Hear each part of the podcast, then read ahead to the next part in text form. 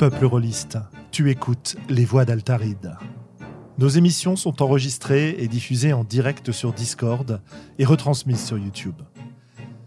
Tu peux venir participer à la discussion sur le chat, sur le serveur Discord, ou nous laisser des commentaires après les émissions. Tu trouveras toutes les infos à propos du podcast sur le site www.sandrone.fr.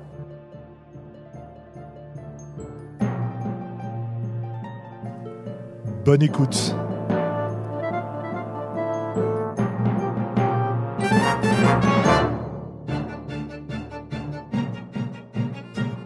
Nous sommes donc en direct pour le numéro 74 des Voix d'Altaride avec des invités exceptionnels comme euh, toute cette saison, en tout cas jusque-là. On va voir si on continue à, trouver des, des, compagnons de jeu formidables.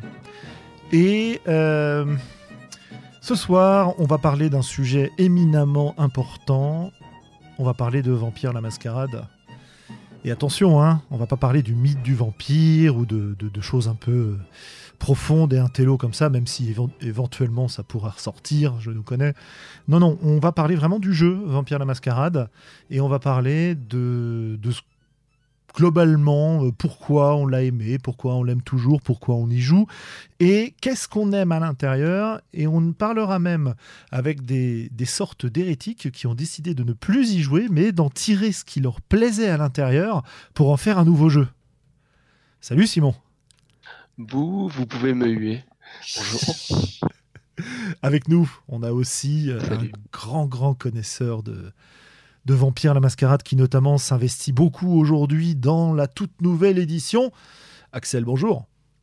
Bonsoir à tous. Oui, bonsoir, bonsoir. Pourquoi je dis bonjour? On parle de Vampire en plus. Ah, là. Eh ouais. Avec nous, nous avons aussi Sandra qui était euh, très très intéressée pour participer à la discussion. Ça parle de vampire, forcément. Et comme vous pouvez l'entendre, nous devrions entendre correctement Sandra à partir de maintenant. puisque son micro fonctionne. Ouh Extra. Et, et, et on a même notre quota breton avec Morgane. Ah, bouge pas, je vais chercher un cornemuse. Ouais. Un bignou? Oh, ah, mince, j'ai trébuché sur du chouchen. Oh zut alors Bonsoir Super. Eh ben, ça fait longtemps qu'on t'avait pas entendu, c'est top. Voilà. Et avec nous, on a euh, pas mal de monde dans le chat ce soir. Bonjour, bonjour, bonsoir à tous. Ça fait plaisir euh, de vous voir là. N'hésitez pas à intervenir, n'hésitez pas à poser vos questions, euh, à huer les invités sauf moi. parce que moi, sinon, je, coupe le podcast, j'ai le pouvoir et je m'en servirai, je vous préviens. Non, évidemment, je plaisante. Oh, nous sommes donc dans une dictature du podcast. Totalement. Eh bah après tout, hein, Vampire la Mascarade, c'est un jeu traditionnel avec un MJ. Hein. donc, avant de parler de Vampire, petit tour de news, euh, d'annonces, euh, etc. De notre côté, au Voix d'Altaride, on est un certain nombre euh, à être présents la semaine, bah, cette semaine, j'allais dire la semaine prochaine. Non, non, non, cette semaine, dès mercredi aux Utopiales à Nantes.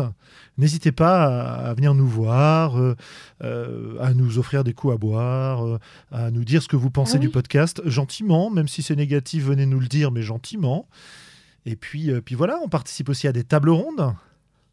Euh, pour ma part, je, je suis sur une table ronde fascinante et passionnante à propos du jeu 100 MJ, organisé par euh, Monsieur Adrien Toulon, qui euh, est avec nous euh, discrètement ce soir, et euh, avec d'autres exceptionnels intervenants rôlistes, Eugénie, Manuel Bédoué et Thomas Munier. Sandra, toi, tu participes à une table Oui. ronde sur Soigné par le jeu? Exactement. qui Donc je suis bien Oui, je t'en en prie, train de stresser. Mais j'ai très envie d'y participer, évidemment, sinon j'aurais refusé. Mais il va y avoir plusieurs intervenants sur, et je serai un peu l'intervenante jeu de rôle sur la possibilité de soins par le jeu, ou de soins, ou de jouer avec des personnes ayant des handicaps. Voilà. Table ronde qui promet d'être passionnante elle aussi. Vous consulterez le programme des Utopiales pour voir tout ça. Donc n'hésitez pas, moi je traînerai aussi les micros des Voix d'Altaride et les micros de Trollon Palu pour organiser des petits podcasts en forme de défi game design tout au long du festival si je trouve des, gens intéressés. Donc voilà, vous pourrez nous y trouver. Et vous, alors, Simon, quoi de neuf? D'année est sorti Ça y est? Eh oui, voilà, c'était le gros truc stressant du mois. Là, on a, on a sorti d'année il y, a, deux semaines maintenant, il y a une semaine et demie. Donc voilà, c'est fait. C'est le bébé est lâché dans, dans la nature. Et, c'est déjà pas mal. C'est dispo en, en papier, en PDF dispo, Ouais, c'est dispo en papier et en PDF sur Lulu.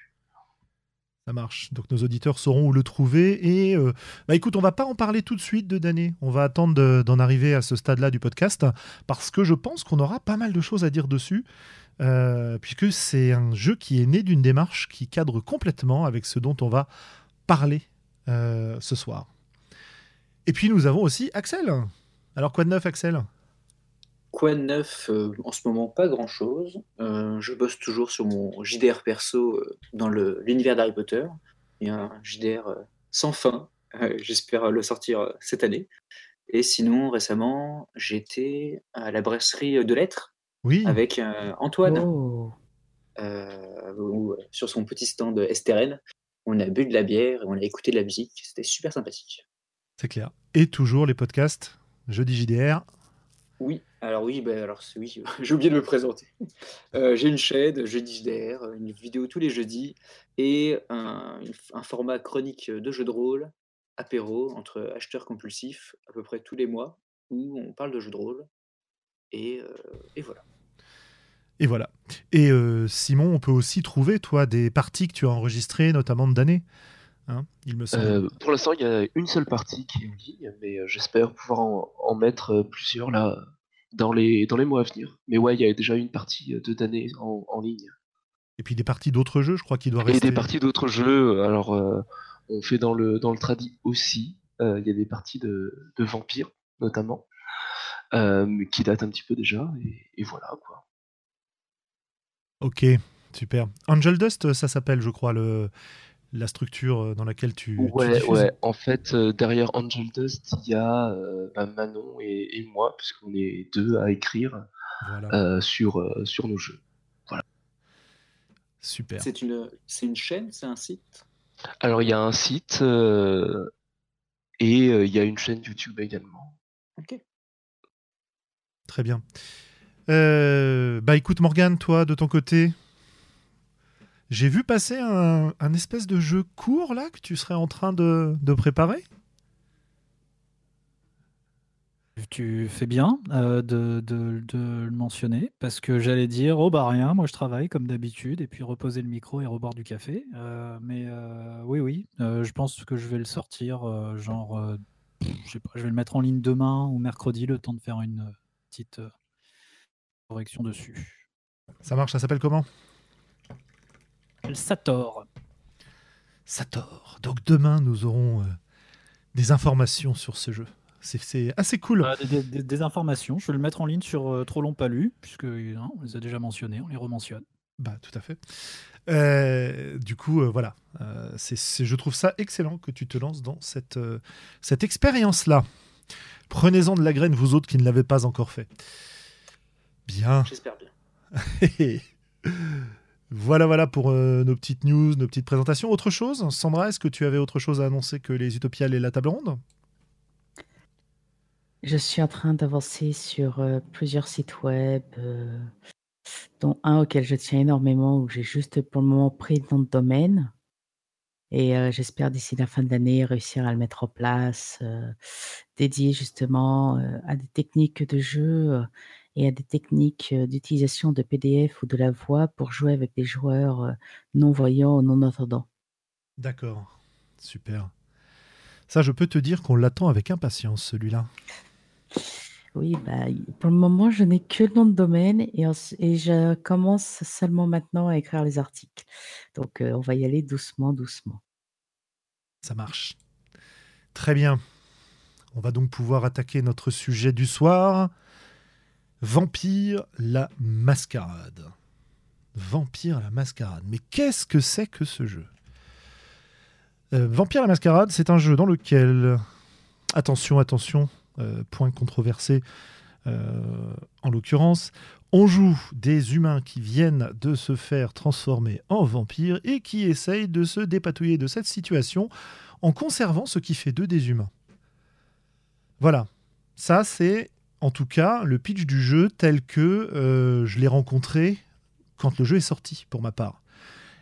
On va jouer des vampires, qui viennent d'acquérir leur côté surnaturel. Et, euh, et on va explorer cette espèce d'horreur personnelle qui est la transformation en une, euh, une créature euh, soumise aux pulsions d'une bête intérieure féroce et dangereuse.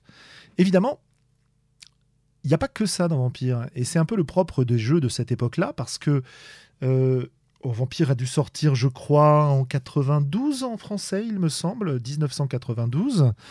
Et je l'ai eu entre les mains la première fois alors que j'étais au collège en troisième, il me semble, ce qui remonte, comme vous pouvez vous en douter, à une époque très très lointaine. Et en fait, euh, en fait, ce jeu a été abordé par différents groupes de manière extrêmement différente. On a donc ce côté euh, vulnérable finalement du vampire euh, et presque philosophique à travers le euh, philosophique et, romantique en fait, inspiré un petit peu de la vision d'Ayn Rice ou de Louis dans Ayn Rice, dans les romans d'Ayn Rice d'interview avec un vampire, etc. Enfin, entretien avec un vampire, pardon. Mais évidemment, il y a aussi beaucoup de gens qui l'ont joué de manière, de, manière à jouer des intrigues. Ouais, vas-y, je t'en prie. J'allais dire cuir katana. Cuir katana, absolument. c'est aussi l'époque, euh, à, quelques années près, c'est aussi l'époque de la, la grande, grande, grande série euh, Highlander euh, avec Adrian Paul. En plus. Voilà. Donc oui, oui, il y a aussi ce côté-là, ce côté, ce côté. Il y a le côté aussi gothique, ambiance poseur, le côté horreur, le côté intrigue politique, le côté bourrin. Enfin, il y en a, il y en a grande, grande, grande, grande quantité. Voilà et grande, grande variété de façons d'aborder le jeu. D'ailleurs, euh, Callisto nous, met en lien euh, Katanas and Trenchcoats, euh, qui est donc Welcome to the Darkest, enfin To Darkest Vancouver, qui est une parodie de, bah, de tout ça, en fait, de la série Highlander, de vampires, etc., et qui est un jeu qui est particulièrement rigolo. en tout cas à lire. Je l'ai toujours pas essayé. Ouais, des jeux White Wolf en général, t'as raison. Donc voilà, ça c'est euh, un peu la présentation du jeu tel qu'il est sorti au départ, un seul bouquin.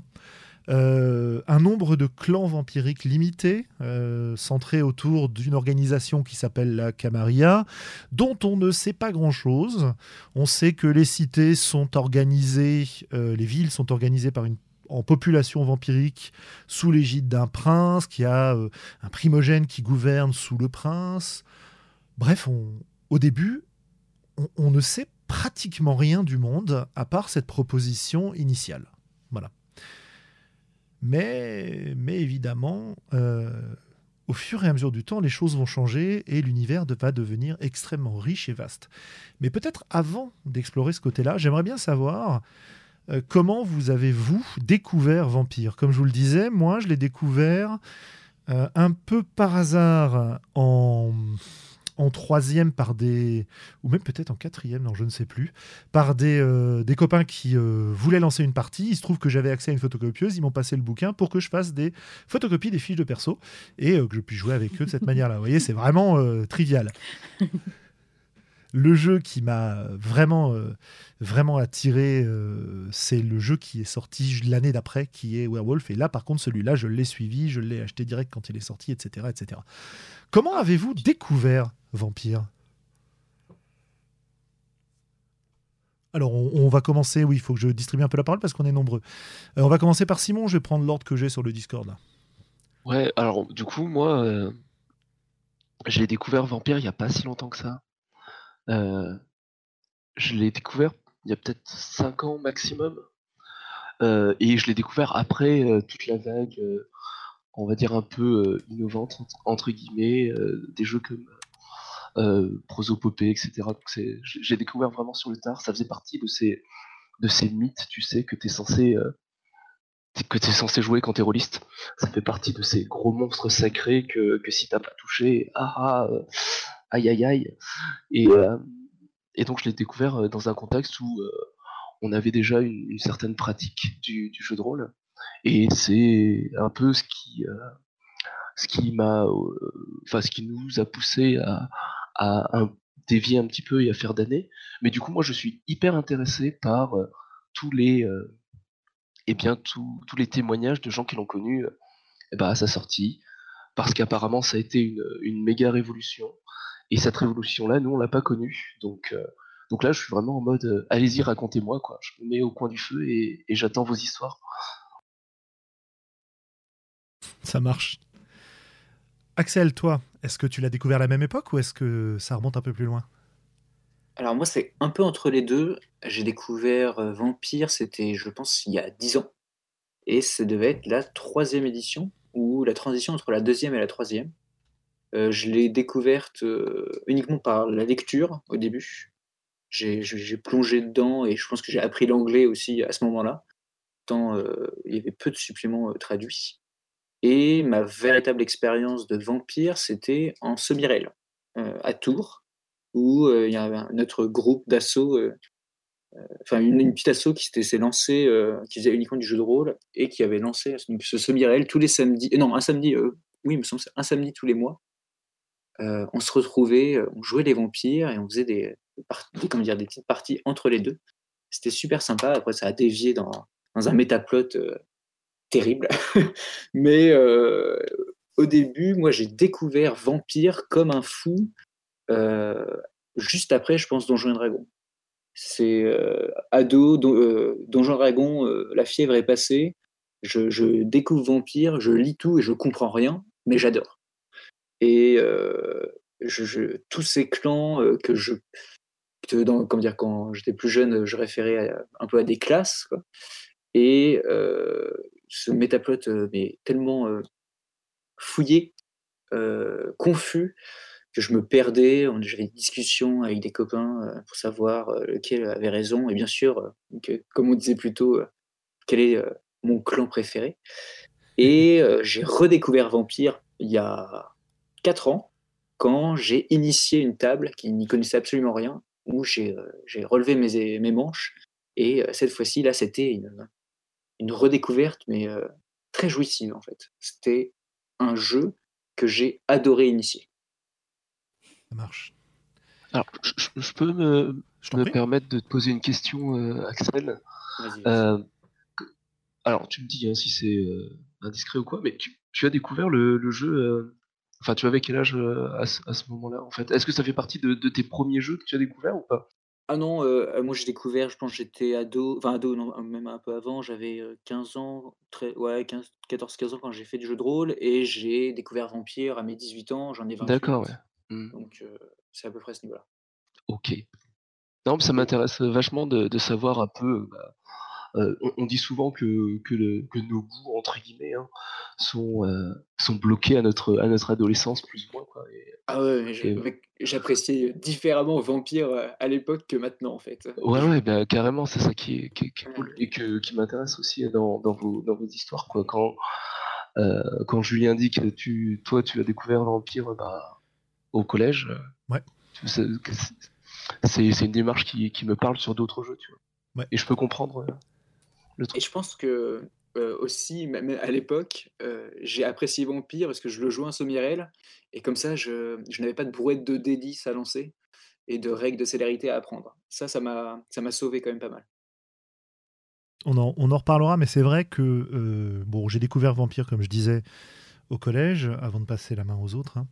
Euh, et que moi aussi, j'ai fait pas mal de, de vampires semi-réels, le mot est faible. Euh, et il se trouve que le jeu a pris une résonance particulière à partir du moment où on l'a on l'a joué dans ces conditions-là, ne serait-ce que parce qu'on avait plein de monde avec qui discuter du métaplot quand on se faisait chier dans les parties. Euh, voilà. Donc, on, y, on, y, reviendra. Sandra, comment est-ce que tu as découvert Vampire, toi? Alors, euh, pour ma part, j'ai découvert Vampire euh, parce que à la bibliothèque, il y avait un livre qui avait été classé dans la session euh, adolescent, jeune lecteur, et que c'était un livre de Stephen King, Salem. Et quand j'ai discuté avec la table en disant que j'ai lu ce livre, il y a le MJ qui a eu un grand sourire et m'a proposé de rejoindre une partie d'un nouveau jeu nommé Vampire. Donc, c'est uniquement parce que j'ai lu Salem de Stephen King euh, que j'ai rejoint Vampire. Après, j'ai lu Les mais j'avais commencé avant par euh, Carmilla de Sheridan Le Fanu. Et avec euh, cette table, nous ne jouions pas très, très bourrin. On était vraiment sur les relations sociables que nous pouvions avoir. On s'est beaucoup inspiré de Carmilla, que tous avions lu. On faisait du jeu émotionnel avant qu'on appelle ça du jeu émotionnel, en fait. Mmh Et c'était quand ça? Si tu, si tu peux nous le, nous le dire. Alors j'étais en primaire, je devais être en CM1, CM2, par là. Donc j'avais j'avais peut-être 12, 12 ans, 13 ans, peut-être, je sais plus. Mais j'étais en primaire, c'est sûr. Vampire en CM1, j'avoue que. Pas mal. Comment dire C'est juste parce qu'ils se sont trompés. Ils ont mis Salem dans la section euh, jeune enfant. Donc j'ai lu Salem grâce à une erreur de bibliothécaire et j'ai joué à Vampire grâce à une erreur de bibliothécaire. Une erreur. en même temps, hein, le, héros de Salem est quand même un enfant, donc euh, entre autres. Oui, oui. Mais c'est là que j'ai découvert Stephen King et j'étais foutu. peut-être profiter pour rappeler à ceux qui nous, qui nous écoutent que le livre Salem s'appelle. Je suis la caution littéraire ce soir, alors j'essaie d'avoir une intervention un peu, un peu culturelle. Mais voilà, le livre s'appelle Salem en français, rien à voir avec les sorcières et avec, et avec Salem. Hein, c'est l'abréviation du nom de la ville. D'ailleurs, le titre anglais c'est Salem Slot. Et par contre, c'est une histoire de vampire totalement de, du début à la fin. et puis du coup, Jean Bray, à moins que tu aies fini, tu as terminé Sandra ou? Oh oui, oui, vas-y, je t'écoute. Ça va peut-être intéresser Simon sur ses rapports entre le jeu de rôle et les turpitudes adolescentes. Et moi, j'ai découvert Vampire. Alors, je, serais incapable de dire quelle édition c'était. C'était une couverture moche, jeu de rôle à l'époque. Vampire, quoi. avec une rose. Calmez-vous, calmez-vous. C'était une rose sur une couverture bleue ou un truc comme ça. Donc, je sais pas quelle édition c'était, mais du coup, c'était quand j'étais à la fin. D'accord, ça, vous aider vachement. Et c'était quand j'étais à la fin du lycée, donc début 2004, euh, quelque chose comme ça. Et, euh, et du coup, bah pour le coup, moi, j'ai pas. Après le lycée, j'ai très peu, j'ai presque lâché complètement le jeu de rôle.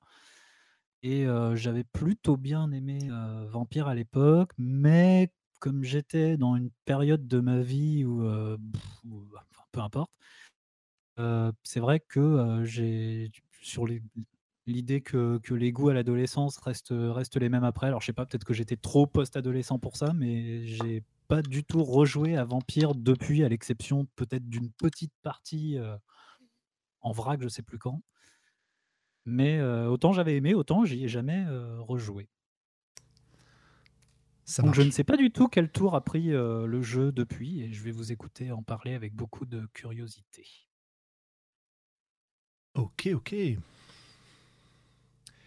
Alors quel tour a pris le jeu? On va pas se faire l'historique complet de Vampire et de ses cinq éditions, parce que 5 ça commence à faire. Hein. Mais je pense que ce qu'on peut dire, c'est qu'on a un jeu qui est très centré sur des personnages jeunes et peu puissants au départ, dans un univers très restreint, avec des enjeux très locaux.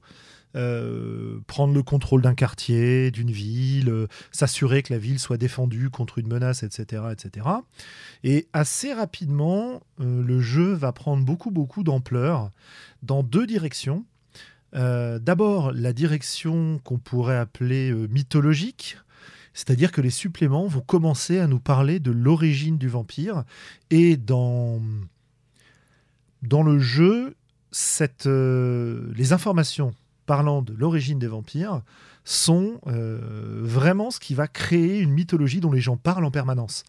Euh, notamment, il y a la notion dans Vampire que le vampire créé est plus faible que la personne, enfin que le vampire qui l'a créé. Quand on joue au départ, on joue des personnages qui sont de la 13e génération de vampires.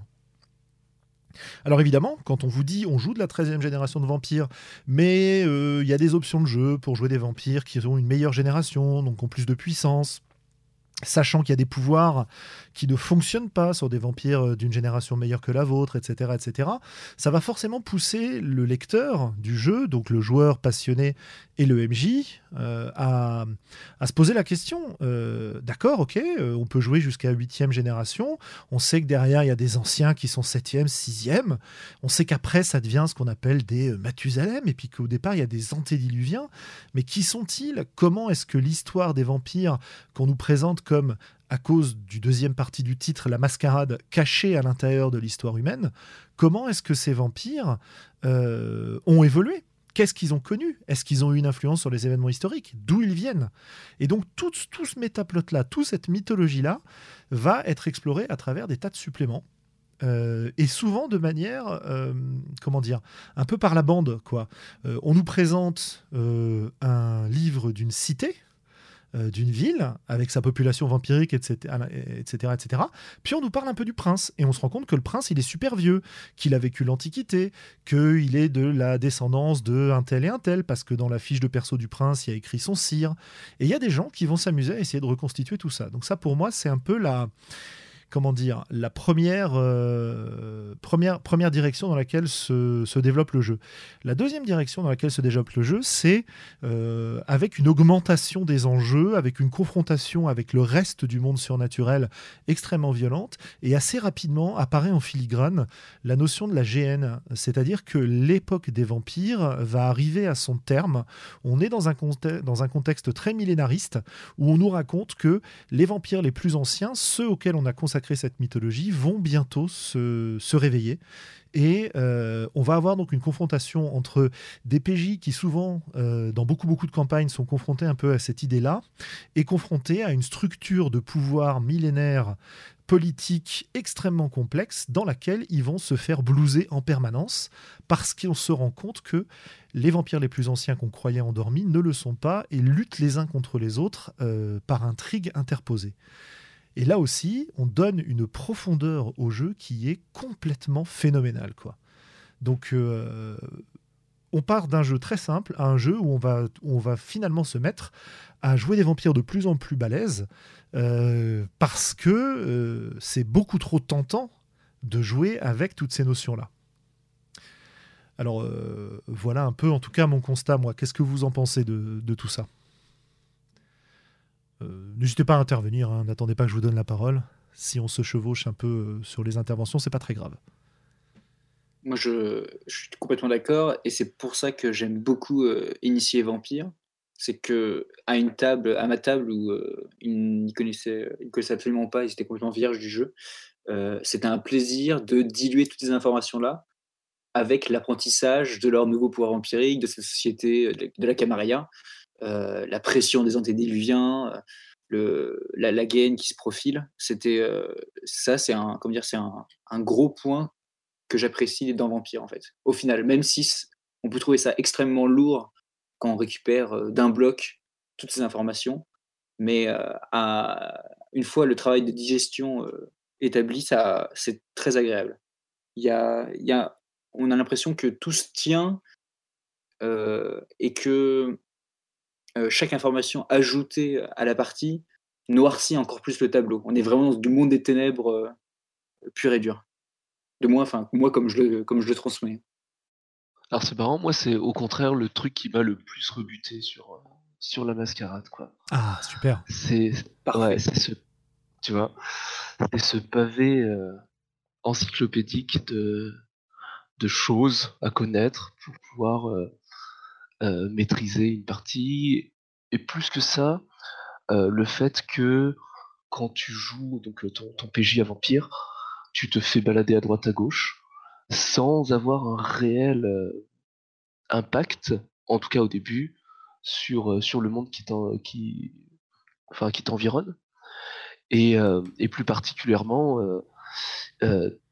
avec des, des PNJ qui sont ancré dans, le marbre. C'est l'interaction est particulièrement, je dirais, difficile ou en tout cas émotionnellement faible, quoi.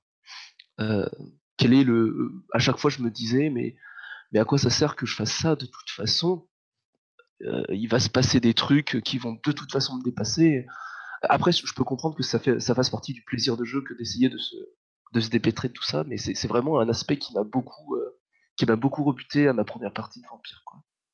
Ouais, je, je, je, suis, complètement d'accord avec toi. Et euh, c'est pour ça que euh, moi, je suis vraiment pas d'accord avec cette idée, comment dire, cette idée de vendre la quatrième édition de Vampire, donc qui est la, la V20, qui est un énorme, un énorme glossaire enfin indigérable.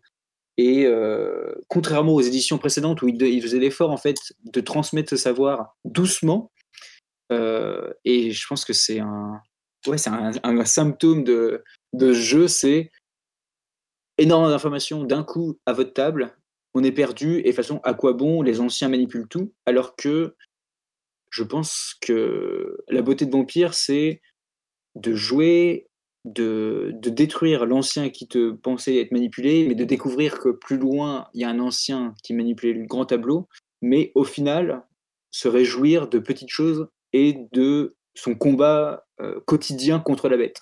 Il y a, hum, comment dire, il y a, y a ce côté euh, monde des ténèbres, vraiment monde des ténèbres, que j'apprécie, euh, mais qui est difficile et qui peut très vite être exaspérant pour les joueurs s'il est mal amené. J'ai l'impression. Mais, euh, vas-y. Non, non, vas-y, vas-y, je t'en prie. J'avance un peu, mais euh, la V5, hélas, enfin, pas hélas, mais euh, joie, comment dire, corrige tout ce, problème-là. Et je suis très content, mais j'avance un peu dans le podcast. ouais, ouais, ouais, on va en parler. Euh, sur ce sujet, euh, je suis en fait assez d'accord avec vous. C'est-à-dire que je pense que si je n'avais pas découvert le jeu et dévoré les suppléments au fur et à mesure et rencontré des gens avec qui ça créait une culture commune, je pense que euh, le jeu m'aurait insupporté par ce, cette quantité de choses à voir. Alors, il faut bien voir que euh, l'impression d'avoir besoin de tout lire, de tout connaître pour pouvoir proposer le jeu et s'en sortir, c'est une impression qui est liée à des tables mixtes, entre guillemets, c'est-à-dire des tables dans lesquelles on a des, vieux routards de vampires, un peu comme moi, ou, bien pire que moi d'ailleurs, parce que je ne suis pas non plus un, spécialiste total de la légende vampirique. Hein. Euh, c'est ce côté, euh, on a des joueurs qui adorent cet univers, euh, ne, veulent qu'une chose, c'est retrouver cette espèce d'univers persistant qu'on peut retrouver à travers différentes tables, un peu comme aujourd'hui ou, un peu hier d'ailleurs.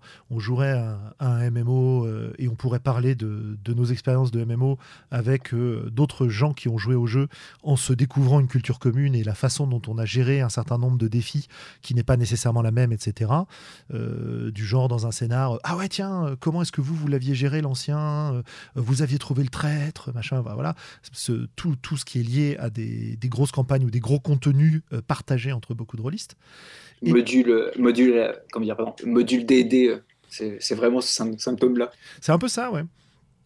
Et du coup, euh, du coup, tu vois, ce le besoin de se relier à cet univers-là, à cette, à cette mythologie-là, va plomber le jeu de gens qui veulent le découvrir. Et on a en fait dans les jeux des années 90 quasiment systématiquement ce, symptôme-là sur les jeux profonds et riches, comme sur L5R, Hein, combien de, fois on a pu entendre euh, L5R, donc euh, je rappelle pour ceux qui ne connaîtraient pas, euh, la légende de le livre des cinq anneaux en français, un jeu sur une espèce de, Japon médiéval, Chine médiévale fantasmée, qui a connu lui aussi cinq éditions, une quantité de suppléments, une légende, une mythologie extraordinaire, etc. etc., etc. et dans lequel une étiquette pseudo-japonaise se met en place autour des tables de jeu. Chaque groupe a sa propre étiquette et euh, on tombe toujours sur des gens qui sont intéressés par jouer ce côté-là et plombent le jeu des gens qui ne connaissent pas. Donc voilà, L5R, Vampire, même combat de ce point de vue-là. Complètement. Et on n'a pas besoin de tout ça pour jouer. Voilà. J'ai exactement la même réaction euh, par rapport à L5R. Ah, pareil, je déteste ce jeu. mais, mais tu vois, ça, ça, rejoint un peu ce que je disais au départ, c'est ça dépend à quel, je pense, ça dépend à quel âge ou en tout cas l'engouement que tu as au moment où tu, découvres des jeux comme euh, L5R ou Vampire. Moi, j'ai découvert Vampire bien trop tard, euh, à un temps où j'ai pas envie de, de me farcir une encyclopédie, tu vois. Euh, moi, j'ai découvert euh, L5R bien trop tôt dans un tournoi de jeux de rôle. Ah ouais, c'est Alors là, je te laisse imaginer.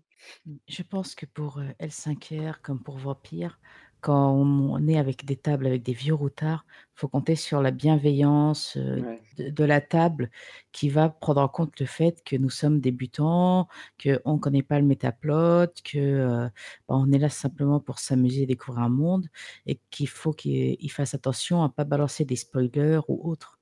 Parce que L5R, quand j'ai découvert, ça a été avec une table qui connaissait énormément. Je n'ai rien suivi, je n'ai rien compris. Ça me fait très bizarre, alors que Vampire, lorsque je l'ai découvert, nous découvrions tous ensemble euh, Vampire, ce jeu. quand les suppléments sortaient, c'était oh, il y a autre chose, ah, il y a ça qui se passe, ah, c'est merveilleux. Il y a un côté quand même. C'est la bienveillance du joueur pour moi, ça, on en mmh revient là.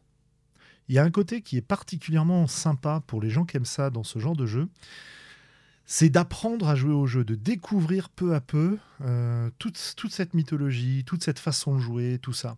Si on exige de toi que tu sois un expert, sinon tu comprends rien à ce qui se passe, évidemment que tu vas te faire chier, évidemment que tu vas t'emmerder et que le jeu va être mauvais, disons-le clairement.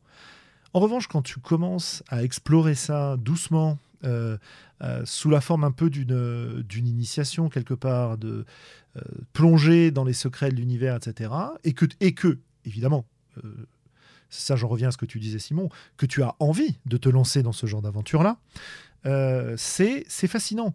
Euh, allez, on va citer un jeu qui est un peu plus récent, qui n'est pas dans cette mouvance-là encore que, et qui produit strictement le même effet à mon avis. D'ailleurs, l'auteur le disait, c'est Sens, d'Ormaric Briand. Ah oui, oh, combien donc c'est les, les, mêmes mécaniques, les mêmes dynamiques. Et, et donc, on a des gens qui vont s'attacher à cette, euh, à cette profondeur d'univers. Et il y a beaucoup, beaucoup, beaucoup de rôlistes qui s'intéressent à ça. Et c'est ce qu'ils vont mettre en avant dans le jeu. Et du coup, le côté horreur personnel, il va disparaître. Euh, on va, on va s'allier, on va se, se, déporter sur le côté intrigue, sur le côté un peu super-héros, sur le côté exploration de la mythologie, etc. Quoi. Ben, je pense que ça fait ça pour à peu près tous les jeux entre guillemets un secret. Parce que Néphilim, si tu découvres Néphilim avec des gens qui connaissent très bien le jeu, ça te fait le même effet que découvrir Vampire ou L5R euh, sur ces jeux. Non, non, Néphilim, c'est parfait, donc ça marche pas ton histoire. Mais... non, mais bien sûr, évidemment. Toulouse, c'est parfait également. Non, non, Toulouse, c'est pas un jeu de rôle. Mais. Euh... Bref, excusez-moi. Je me laisse aller à, de la provocation gratuite. Mais oui, oui, les films, c'est exactement la même chose. Hein. C'est euh, tous ces jeux-là. Euh, moi, je me faisais la réflexion, je l'ai déjà dit, je crois, dans le podcast, par rapport à un jeu qui s'appelle euh, Degenesis. qui m'a l'air d'être un jeu là aussi hyper profond, avec des illustrations fortes, avec des thèmes, des machins, etc. Et j'ai vu plein de monde s'enthousiasmer face à ce jeu-là. Et je pense que j'ai eu à peu près la même réaction que Simon a par rapport à Vampire, c'est-à-dire euh, ouais, ok, c'est super, mais euh, bon, en fait, euh, j'ai pas envie de me fader tout ça, quoi. Et, et j'ai déjà exploré des jeux de ce genre-là. Donc, laissons tomber. Donc. C'est vrai que c'est demandeur, quoi, ce genre de jeu. C'est les jeux à gamme, en général aussi, où. Ouais, voilà, les, les, jeux à gamme à, la vampire, c'est. tu peux en avoir, quand tu en as trois dans ta vie, quoi. tu, t'as pas le temps d'en absorber d'autres, j'ai l'impression. Je pense que c'est variable. Mais il y a aussi un autre phénomène qui a contribué à complexifier Vampire de façon euh, conséquente. C'est le lien avec le monde des ténèbres et les autres créatures fantastiques qui ont chacune leur mythologie, chacune leur cosmologie. Euh, et du coup, ça devient un vrai bordel à, à essayer de rationaliser. Et quand tu fais un scénar sur, euh, en, prenant en compte le fait que les joueurs autour de la table connaissent tout ça et que tu veux les surprendre, si tu te retrouves face à des gens qui ne connaissent pas, bah en fait, ça va tomber complètement à l'eau parce que euh, ils comprendront aucune de tes allusions, quoi. Ouais. Ça a été d'autant plus vrai que Vampire a été le premier jeu, si je dis pas de bêtises, à sortir du monde des ténèbres. Donc tout était esquissé et à chaque jeu qui sortait, il, euh, il y avait du corps qui était donné au monde des ténèbres et on se rendait compte que les jeux n'étaient pas du tout compatibles entre eux. C'est faux ça. Euh, ah, c'est parce que vous n'avez pas assez étudié le sujet. Oui, un vampire qui croise un démon ou, euh, même un vampire qui croise un garou, bah, vaut mieux qu'il ait l'option se carapater très vite. Hein. Bah non, non, non, pas nécessairement, encore une fois. Il y a plein de façons de faire. Mais là, ça tourne au débat de spécialistes complètement idiot. Donc, euh, je suis pas sûr que ça vaille le coup. Mais oui, effectivement, pas facile à, réconcilier, pas facile à croiser. Euh, des jeux qui marchaient plutôt mal ensemble et qu'il fallait euh, lourdement interpréter pour les faire fonctionner, en fait. voilà, voilà. Bah, je dis c'est faux, c'est pas des jeux incompatibles entre eux. Voilà, c'est tout. Ça demande de l'effort, mais c'est compatible. Euh, mais ça, c'est mon avis. Hein. Vous êtes tout à fait libre de ne pas le partager. Euh, un des grands jeux euh, des joueurs de vampires qui jouaient avec le monde des ténèbres et quand on faisait des parties justement en crossover avec beaucoup de choses, c'était justement de, de, créer des vampires super-héros qui étaient capables de résister à des garous, juste pour prendre cet exemple-là. Quoi. Ce qui m'intéresse maintenant, enfin à moins que vous ayez quelque chose à dire sur ce sujet. Je, précise juste, quand j'ai initié ma partie, dire, ma table de, à vampire, euh, on, était tellement euh, absorbé par ce jeu que je me suis dit, allez, c'est parti, je fais le fou, je, vais initier aussi Loup-Garou en même temps. Euh, et Loup-Garou est, comment dire, la V20 de la W20 de, Loup-Garou est, assez terrible à engloutir, mais au final, ça a produit de très belles scènes où on est actuellement en train de jouer à Chicago et Chicago, du coup, j'en enfin, comment dire, c'est un, podcast sur Vampire, je pense que je peux en parler, mais euh, euh, sur Chicago, qui est la, ville emblématique de, de, Vampire la Mascarade, il y a un, raid de garous qui se, qui se profile et qui va en fait euh, transitionner Chicago première édition en Chicago deuxième édition, tellement les loups-garous foutent le bordel. Du coup, on a commencé donc euh, cette transition avec euh, à ma table des joueurs, des vampires qui croisent des PNJ de leur campagne de loup-garou. Et euh, là, pour une fois, même, je ne croyais pas vraiment à, ces, jeux qui se, du monde des qui, qui pouvaient aussi facilement se mélanger. Mais j'ai été assez bluffé de, de qui, comment dire, la sagesse de l'Umbra, l'ésotérisme le côté spirituel de loup-garou qui, d'un coup, adoucit certaines scènes de vampires quand, ils en, quand ils en font face. Il y a des mélanges qui sont très sympathiques à, à, gérer. Alors, du coup, je me permets de, rebondir sur ce que tu dis, Axel.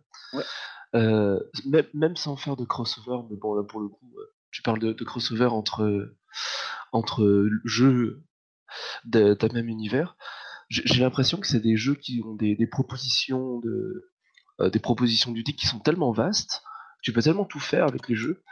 D'où te, te, vient, ou comment est-ce que tu as réussi, toi ou les autres, hein, vous avez réussi à, avoir euh, cette sorte d'alchimie pour aller vers, euh, vers le, même, la même vision, on va dire, de, du jeu, de la partie, être dans le même flow, quoi, dans le même euh, est-ce que, est-ce que ça, ça, passe par, je sais pas, un contrat social Est-ce que vous le dites en dur au, début, au départ? Est-ce que, euh, enfin, comment est-ce que vous, avez géré ça? Parce que euh, il m'est retrouvé souvent de, de, jouer à Vampire avec d'autres, personnes et de pas du tout être sur le même agenda parce que le jeu propose tellement de choses. De toute façon que même en se mettant à peu près d'accord au départ, il y a des divergences qui, qui arrivent. Donc je, je sais pas comment est-ce que tu je ouais, contrat social, absolument. Je comment dire, le mot d'ordre, c'est déjà je fais jouer ce que ma table veut jouer et c'est pour ça qu'on a des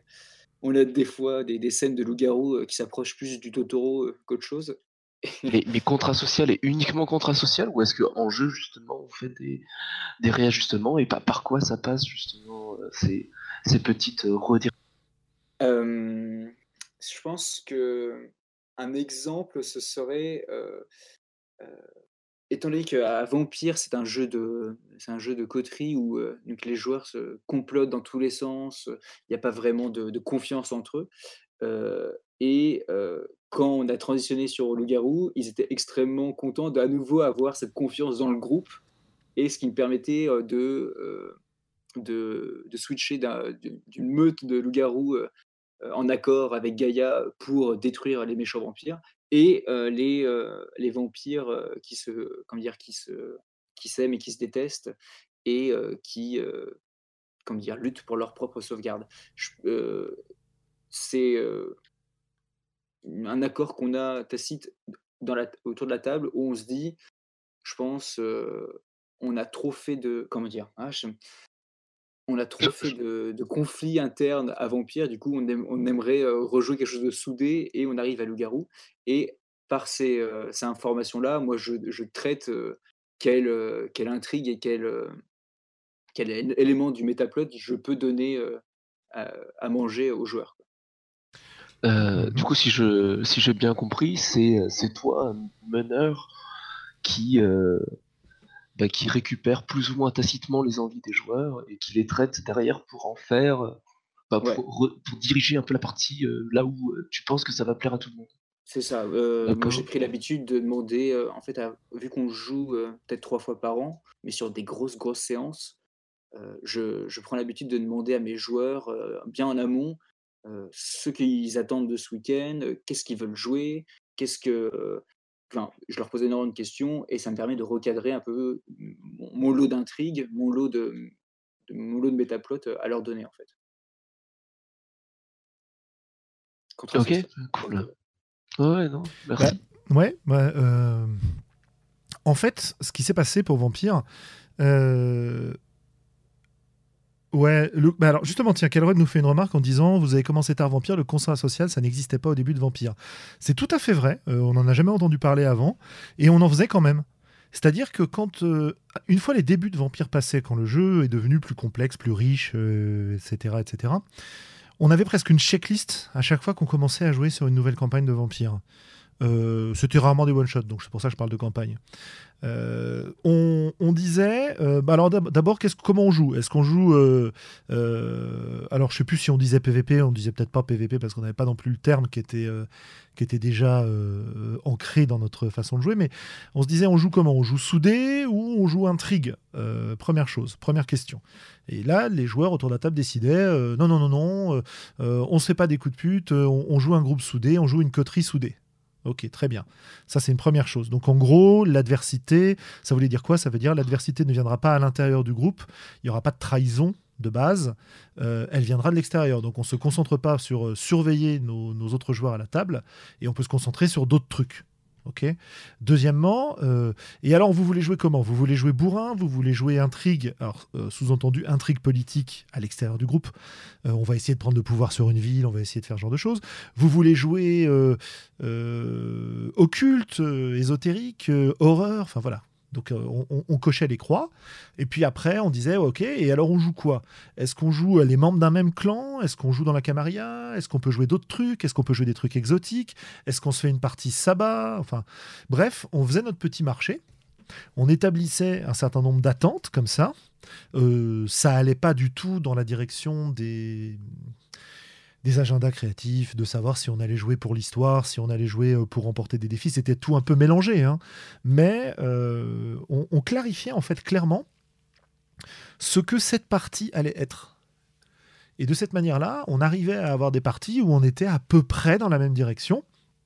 Et s'il y a quelqu'un qui euh, voulait partir dans une autre direction, eh ben éventuellement, euh, on renégociait. En général, on n'était pas très ouvert à la renégociation. On était plutôt tendance à dire ouais, ton perso, euh, c'est un bourrin, tu vas t'emmerder. mais en général, soit c'était bon, bah ok, je fais un autre perso, ou alors oui, non, mais ça me dérange pas. Moi, j'aime bien taper de temps en temps, puis le reste du temps, je vous suis, ça m'amuse. voilà, ok, très bien. Donc voilà comment on faisait en fait pour te répondre est-ce que tu avais cette expérience-là aussi de, négociation euh, contrat-sociale euh, en, LARP, enfin en semi-réel? Alors, euh, alors ça, c'est encore un autre aspect. et c'est là, c'est plus compliqué. en LARP, on avait un. Enfin, en semi-réel, pour ne pas utiliser un GN, quoi. On faisait partie, notre assos faisait partie d'une d'une fédération qui s'appelait la Fédération Camarilla française, dans laquelle il y avait oh, je sais plus, euh, au plus haut, peut-être une vingtaine, 25 euh, villes en France, 25 assos en France qui jouaient ensemble, quoi. Et on pouvait aller jouer dans n'importe quelle assos, à n'importe quel moment, en transportant nos persos, etc. etc. On était jusqu'à six associations en Ile-de-France au plus haut de, ce truc-là. et il se trouve que j'ai eu l'occasion de participer au niveau national à l'organisation des scénars, etc. Donc au niveau de la fédération. Euh, sur certains points précis. Et là, on avait un truc qui s'appelait le cadre de jeu. Et le cadre de jeu, c'était euh, très clairement défini qu'est-ce qu'on va jouer, euh, qu'est-ce qu'on a le droit de jouer dans ces campagnes-là. C'était pas trop les thèmes qu'on allait aborder pendant les parties, mais c'était plutôt toute l'organisation officielle de la structure de pouvoir de la Camarilla et quelle personne avait le droit de faire entrer en jeu. Par exemple, euh, si tu voulais jouer euh, un personnage du clan des sorciers, les Trémères, qui ont une organisation extrêmement rigide, eh bien, tu pouvais, mais tu étais relié aux autres personnages des autres villes et tu avais euh, le droit d'apprendre certains pouvoirs, mais pas d'en apprendre d'autres. Tu n'avais pas le droit de jouer certains clans, etc. Et la renégociation était extrêmement difficile. C'est-à-dire que ça se passait au niveau du, du, euh, de ce qu'on appelait le compte national, donc l'organisation nationale. Hein, C'était une usine à gaz pas possible.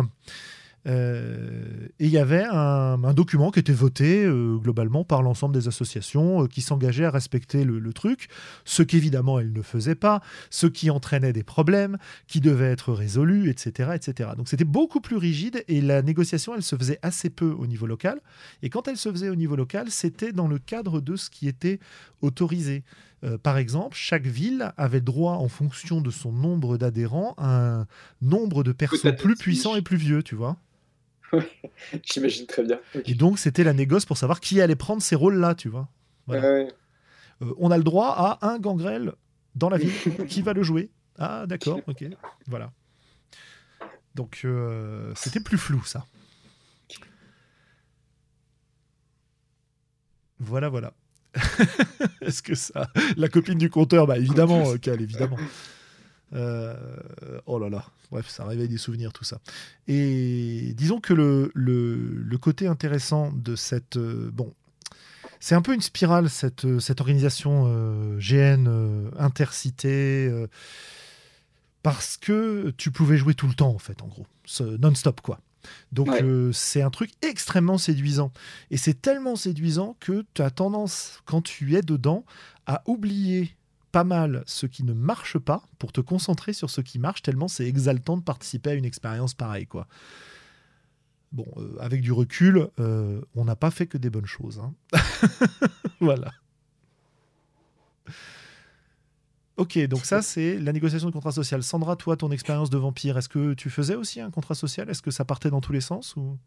Alors, euh, on avait une table qui était très, en fait, on avait un MJ qui n'était pas directif, qui nous laissait l'opportunité, sous forme de, de temps à autre, de découvrir quelque chose, de connaître un PNJ ou autre si c'était justifié.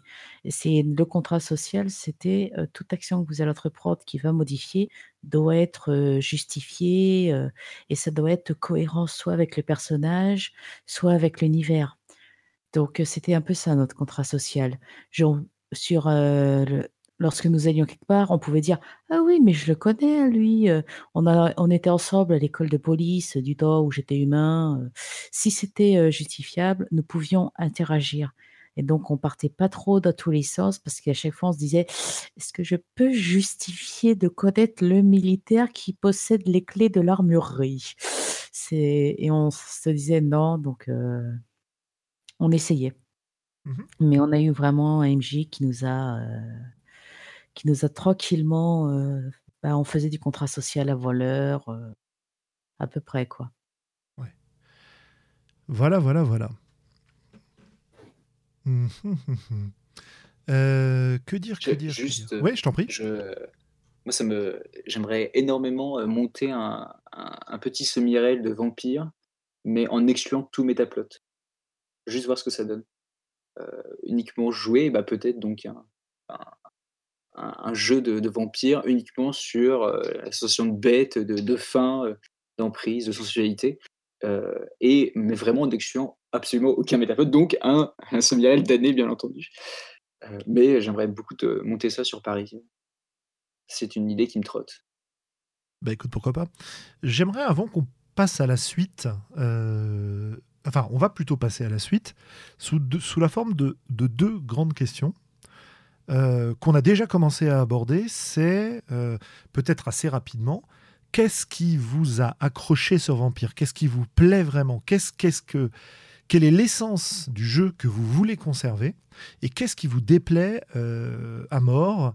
Euh, dont vous voudriez vous débarrasser, ce qui va nous permettre en fait de passer sur euh, les alternatives ou les solutions pour faire de Vampire le jeu qui nous plaît ou trouver un jeu qui nous plaît. Euh, je pense qu'on parlera donc à cette occasion de d'année parce que c'est un peu la démarche de, Simon. Hein. tu me corrigeras si je dis n'importe quoi. Oui, c'est pas une exclusivité non plus. Il y a plein d'autres jeux qui font ça super bien. Oui, bien sûr. Et on parlera aussi bah, de la V5 de Vampire qui semble euh, contenter Axel. Et puis on aura aussi peut-être euh, quelques autres petits jeux, à...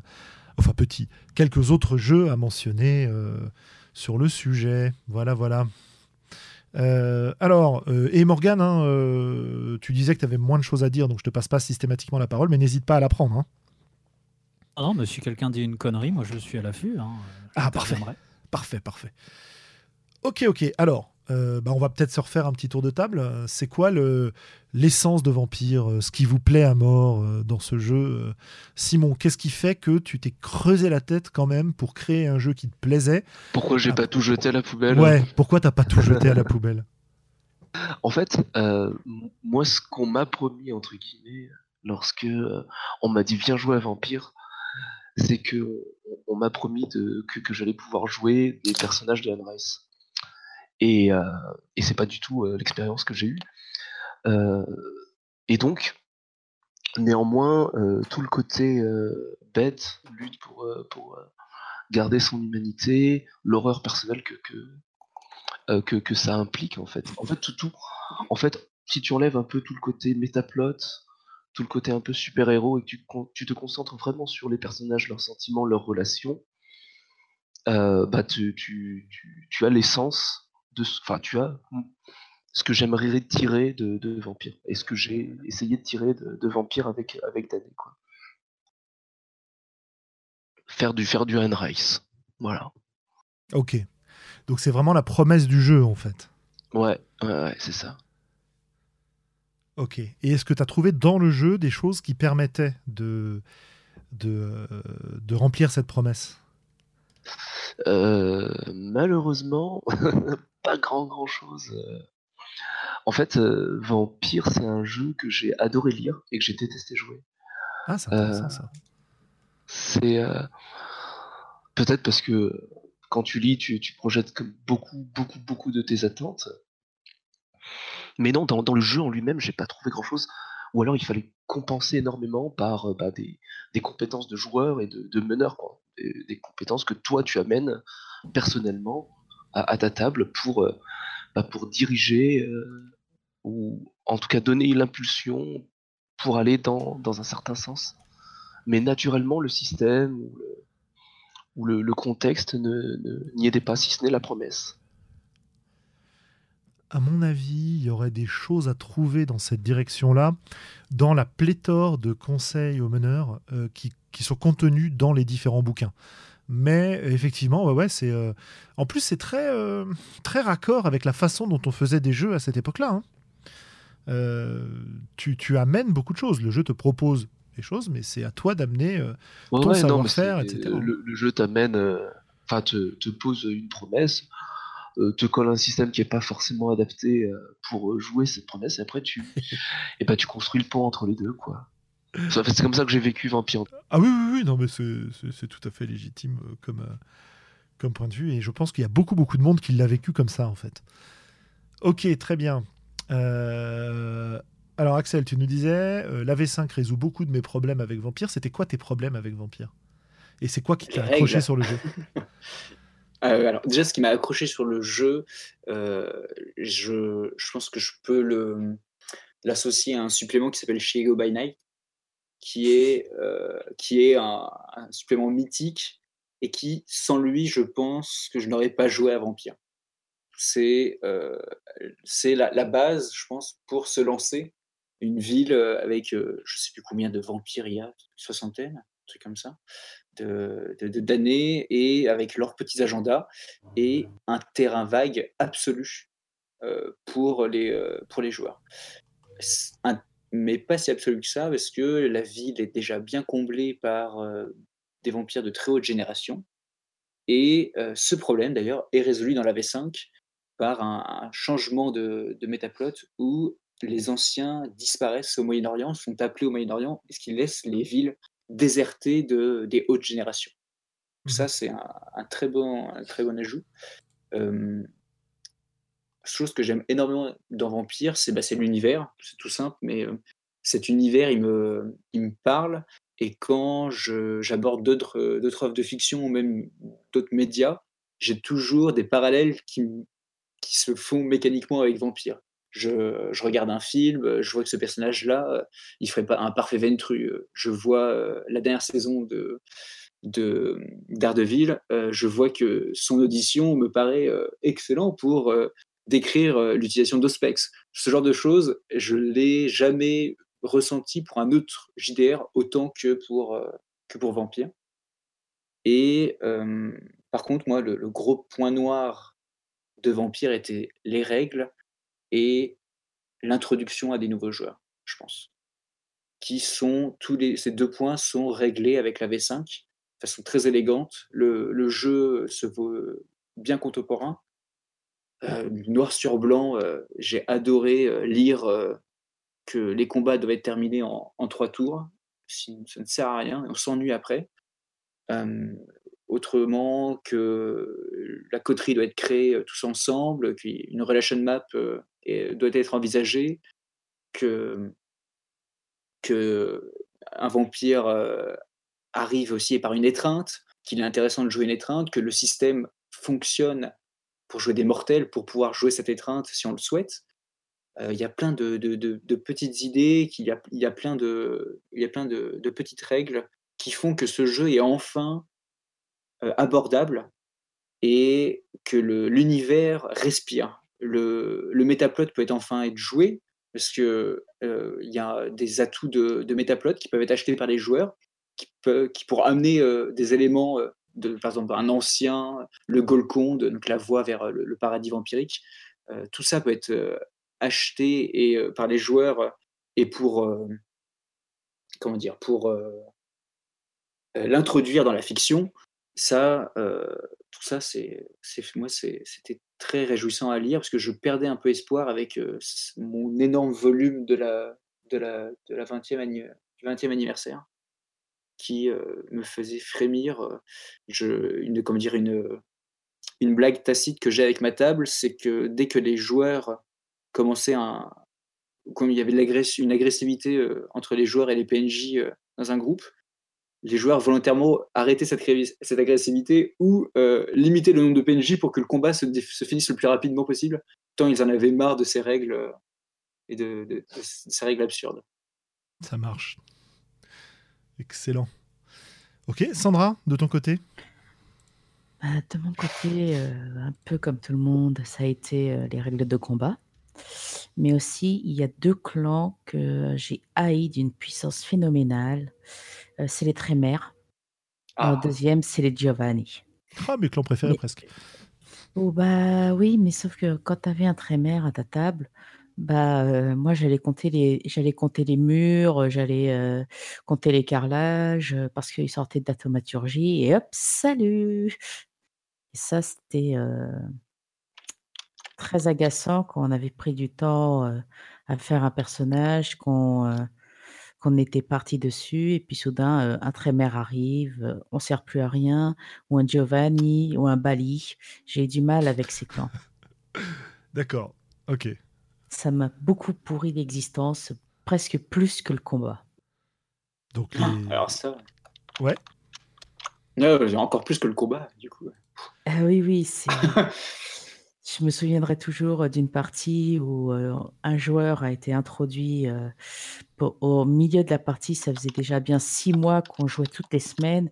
Il a fait un trémère. Euh, bah, j'ai pas aimé. Ouais, j'ai eu la même chose avec le Ravno, c'est 5 points de chimérie. Chimérie oui. ouais. C'est privé de joke. Ouais, ouais, ouais, ouais, ouais. Bah oui, c'est euh, un jeu qui, euh, effectivement, comme on peut le voir en, vous écoutant, euh, attire les gens sur des choses différentes et les repousse sur des choses différentes. Donc c'est assez, c'est assez intéressant. pour ma part, ce qui m'a, vraiment plu dans ce jeu, c'est deux choses. C'est la découverte au départ du vampire et de sa lutte entre la bête et l'humain.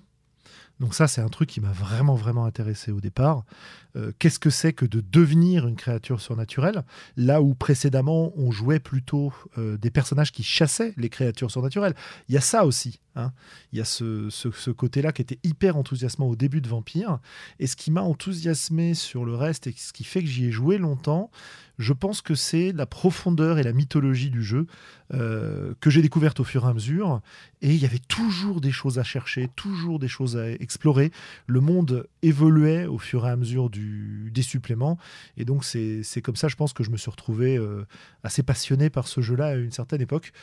Euh, j'y rejouerai euh, avec plaisir aujourd'hui parce que j'y ai beaucoup joué et parce que j'ai développé un certain nombre de choses intéressantes.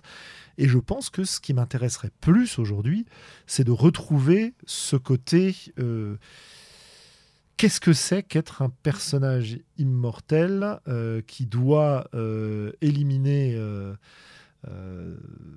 Oh, je suis perturbé par Calisto qui, qui balance des dossiers là. Mais euh... ouais, on était les deux là. Euh... Qui euh... voilà, qu'est-ce qu'est-ce que c'est d'être ça en fait? Qu'est-ce qu'on paye pour cette immortalité? Voilà. Donc ça, c'est moi ce qui m'a ce qui m'a vraiment plu dans ce jeu-là. Est-ce que je serais intéressé par un jeu qui se concentre sur cette euh, cette expérience-là Je sais pas, euh, mais je pense que c'est le moment de de proposer à, à Simon de nous parler de Damné. Ouais, ouais, si vous voulez. Il y avait euh, euh, également Kelren qui, qui parlait de Undying et Immortal aussi. On va y venir. qui se concentrait sur d'autres, enfin, sur des aspects très, très spécifiques de, de Vampire. Et sinon, bah, quant à Dané, bon, quelque part, j'ai envie de dire, j'ai mis une note d'attention. je fais le mec paresseux, mais. mais je t'en prie. Mais il y a une note d'intention en fait sur, sur notre site sur notre Facebook où on explique un peu, euh, bah, un peu ce que j'ai expliqué vaguement là, là ce qui nous a rebuté dans, dans Vampire et ce qu'on cherche à faire avec, euh, avec Dané, c'est-à-dire euh, un jeu qui se concentre sur les, les relations interpersonnelles, sur le, l'émotionnel, l'horreur personnelle, ce que ça fait d'être d'être un damné en, en, sachant qu'on s'est un peu éloigné du mythe du vampire euh, pour en, tirer l'essence, c'est-à-dire que dans Damné, tu joues pas un suceur de sang qui vit la nuit. Mais, euh, c'est perturbant toutes les photos qui passent. C'est clair. Là, si vous n'êtes pas en direct avec nous, je suis désolé pour vous. Vous manquez des dossiers terribles de GN Vampire qui sont en train d'apparaître sur le chat. Je cherche les miens, mais je ne les trouve pas. euh, je sais plus ce que je disais du coup. Euh, oui, donc je disais, ouais, tu, euh, tu joues pas des, vampires, mais tu joues des, donc des damnés, euh, des, des, gens qui ont la bête, en fait, qui ont ce, truc, ce désir incontrôlable, et qui va les pousser vers, bah, vers des, des, extrêmes, on va dire, qui va, qui va faire que si tu assouvis tes désirs, tu vas, tu vas provoquer plus ou moins le chaos autour de toi. Et donc, il y a, tout cet aspect euh, voilà, émotionnel euh, qu'on a essayé de mettre dans Vampire. Dans Vampire dans d'année. Ça me perturbe vraiment de voir, euh, de voir ces photos. ouais. C'est la présence de Volsung. Ouais, non, s'il est. C'est terrible. Ok, ok. Et alors, quelle solution vous avez trouvé pour, pour réussir à mettre ça en avant, du coup? Ouais. alors, plusieurs dispositifs qui, qui s'imbriquent. déjà, premier dispositif, tu, tu joues donc quelqu'un qui, une personne qui a, la bête, donc tu veux quelque chose et tu le veux très fort. Et, et ce que tu veux en général, c'est quelque chose qui va qui va faire du mal autour de toi. Donc ça, c'est dans, dans, la caractérisation de ton personnage, tu pars avec un, désir qui, est déjà insatiable. Et ensuite, tu as une, mécanique qui te permet de, eh bien, de d'utiliser cette bête pour la puissance, on va de, la bête pour arriver à tes fins, en ayant bien sûr des, on va dire des avantages ou un impact fort sur ce qui va se passer autour de toi. Donc tout le sel du jeu, ça va être de jongler entre la tentation de tirer un tout petit peu de pouvoir de la bête et les, et ben, tous les gens auxquels tu tiens autour de toi. Et donc c'est le, le ping-pong entre ça, donc entre la bête et les, les relations que, que, tu définis en début de partie. Euh, voilà. Comment est-ce que est-ce que je pourrais faire ça sans rentrer trop dans les techniques? Je voudrais pas euh, faire chier tout le monde avec euh, des points de règle. Mais ça peut être intéressant de prendre un exemple justement de, de règles pour voir comment tu as, tu as établi une mécanique qui permette de, de remplir cette, cet objectif. Parce que c'est, comment dire, c'est beau de dire euh, les règles de vampire sont pourries, euh, les ah combats sont chiants, les machins. c'est intéressant justement de voir des exemples où ça marche, quoi, parce que ça marche dans Dané, si j'ai bien compris. Bon, alors euh, on, on, va mettre les, les mains dedans. Alors, je suis désolé, ça va être un peu, un peu rébarbatif pour ceux qui. Enfin bon. Euh, que ça intéresse pas forcément, mais, euh, mais l'idée c'est de dire quand tu crées ton personnage, tu as un désir, ok? Donc ton désir il est, euh, il est très absolu. du genre je veux posséder telle personne ou tel endroit dans le sens le plus absolu du terme. Si je possède quelqu'un, je le possède entièrement, il est entièrement à moi. en général, cette personne que je souhaite posséder, c'est quelqu'un à qui je tiens, euh, donc, au moment de la création du personnage, tu définis non seulement ton désir, mais euh, il y a une phase de world building, hein, de création d'univers, de, setting, où tu vas faire une relation map euh, avec bah, des gens avec, à qui tu tiens, des amitiés, des, des, haines, etc. Et tout ça passe par des pactes. donc, tu fais le pacte de faire, de, tu promets à quelqu'un de faire quelque chose, et ça fait partie des, choses que tu dois faire donc c'est ce qu'on appelle c'est un système de tabou en fait mmh euh, tu, tu, te dois de euh, remplir tes pactes. Et à côté de ça euh, évidemment il y a des tabous qui, qui permettent de pimenter un peu les choses comme tu ne tues pas de enfin tu, tu ne mets pas hors d'état de nuire un autre un autre damné tu t'attaques pas à un autre damné bref des, des, choses qui pimentent un peu les relations sociales entre les, mmh entre les personnages. Quoi. Donc en gros, tous les protagonistes, eh ben, ils sont là en mode euh, statu quo, un peu, un peu en tension déjà. Donc euh, ta situation initiale, elle est déjà en tension avec des personnages, donc PNJ ou PJ, qui veulent des choses parce qu'ils ont la bête. Donc ça, c'est situation de départ. Et ensuite, euh, le système, c'est un système qui ressemble un peu au, à Libreté, pour ceux qui connaissent, où toi, en tant que joueur, tu peux décider de prendre, euh, de laisser la bête s'exprimer ou de jouer le fait que la, bête s'exprime sans, le consentement du, personnage. Mais dans tous les cas, le joueur, fait le choix eh bien, de d'emprunter la puissance euh, de la bête pour accomplir ses, désirs. Chacun le fait dans son coin. Et euh, au bout d'un certain temps, plus tu, vas piocher, on va dire, euh, dans, les puissances de la bête, plus tu déséquilibres le statu quo, plus euh, la situation part en couille, en général, mais et plus tu te rapproches de, euh, de on va dire, de l'éclatement de la bête, à un moment où la bête va, va se va surgir complètement et prendre le dessus sur, sur toi. Et donc, à ce moment-là, euh, lorsque ça arrive, euh, eh bien, euh, il se passe quelque chose d'extrêmement violent. En général, le, joueur perd le contrôle de son personnage momentanément. Il va se passer quelque chose de, de très violent. Quoi. voilà, donc là j'ai fait le, la version ultra short du jeu. Oui, bien sûr. Mais j'espère que ça permet de, comprendre un peu, un peu les dynamiques. Quoi. Alors, je ne sais pas ce que, ce que les autres en penseront, mais ce qui est très très rigolo, c'est que je retrouve des tas d'éléments qu'on trouve dans Vampire, des lignes de force qui sont vraiment présentes avec des solutions qui sont pas forcément efficaces. Hein, ah oui, tout à fait. Hmm. Dans, dans ah Vampire. Mais, euh, mais on retrouve les mêmes choses. Euh, le fait de faire appel à la bête pour qu'elle te donne de la puissance, tu trouves pas ça vraiment dans Vampire encore qu'il y a des petits cas particuliers. Euh, dans Disons que tu peux toujours péter des, des, points de sang pour, oui, faire des trucs ouais, tout à fait. Quoi. Mais ouais, mais c'est pas forcément lié à la bête. Voilà, t'as pas cette dualité en fait, bête puissance, désir puissance quoi. Du coup, je, finis juste ce que je voulais dire parce que je crois que je vais repasser la parole à Axel sur la V5 à ce propos-là. Euh, mais euh, tu as un jeu, par exemple, qui fonctionnait très très bien de ce point de vue-là, c'est Wraith, dans lequel tu pouvais, euh, tu joues un fantôme, en gros, qui a une ombre, qui est son côté sombre, qui veut l'entraîner vers, vers l'oubli, vers la, la, destruction totale.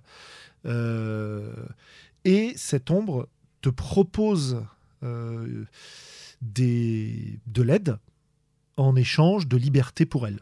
Voilà. Et donc ça, ça ressemble beaucoup euh, à, ce que tu, à, ce que tu, décris. Donc c'est rigolo de voir que tu as des, des objectifs euh, similaires, dirons-nous, qui ont été traités de manière différente, et que dans certains cas, ça marche très très bien, dans d'autres cas, ça marche beaucoup moins bien. quoi. Donc c'est intéressant. Encore une fois, euh, je, je, pars de, bah, de la promesse de, du, du, jeu, quoi, de, de Vampire. bien sûr en disant voilà moi moi tu me promets de, jouer euh, des personnages de l'adresse euh, j'ai envie de jouer les stats quoi ouais, j'ai envie de jouer Armand tu vois et, comment je fais? Et voilà donc enfin évidemment heureusement qu'il y a des similitudes j'ai envie de dire sinon je pense qu'on serait à côté de la plaque.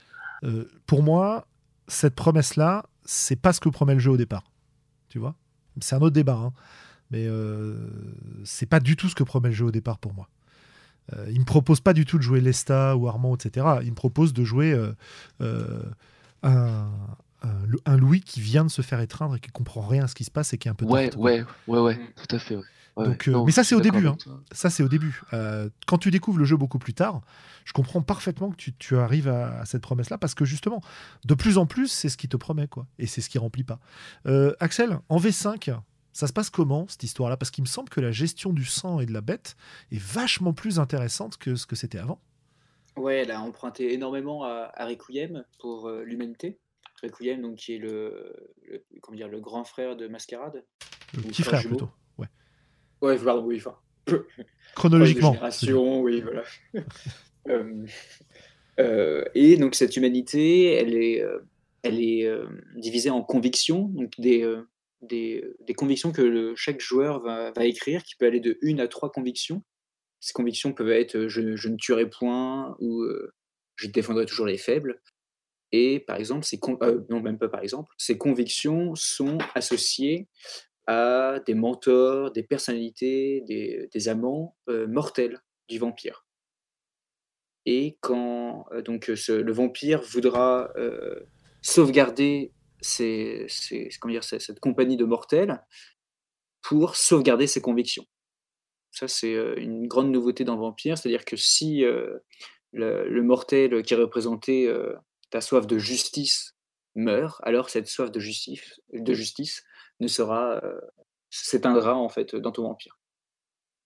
Ça, c'est un grand changement par rapport aux précédentes éditions. Et l'autre changement, c'est la disparition de la jauge, enfin, la, oui, les points de sang pour arriver sur une jauge de faim qui euh, gangrène, qui corrompt ta, poignée de D10 et qui les transforme en, dés de faim. C'est-à-dire que habituellement, tu lances, euh, on va dire, 6 d 10. Si ta jauge de faim est de 3, alors tu lanceras 3 dés normaux et 3 dés de sang. Et ces dés auront des euh, résultats différents en fonction de leur face si tu réussis avec ces dés rouges, alors ce seront des réussites bestiales. C'est-à-dire que la bête reprendra sur toi.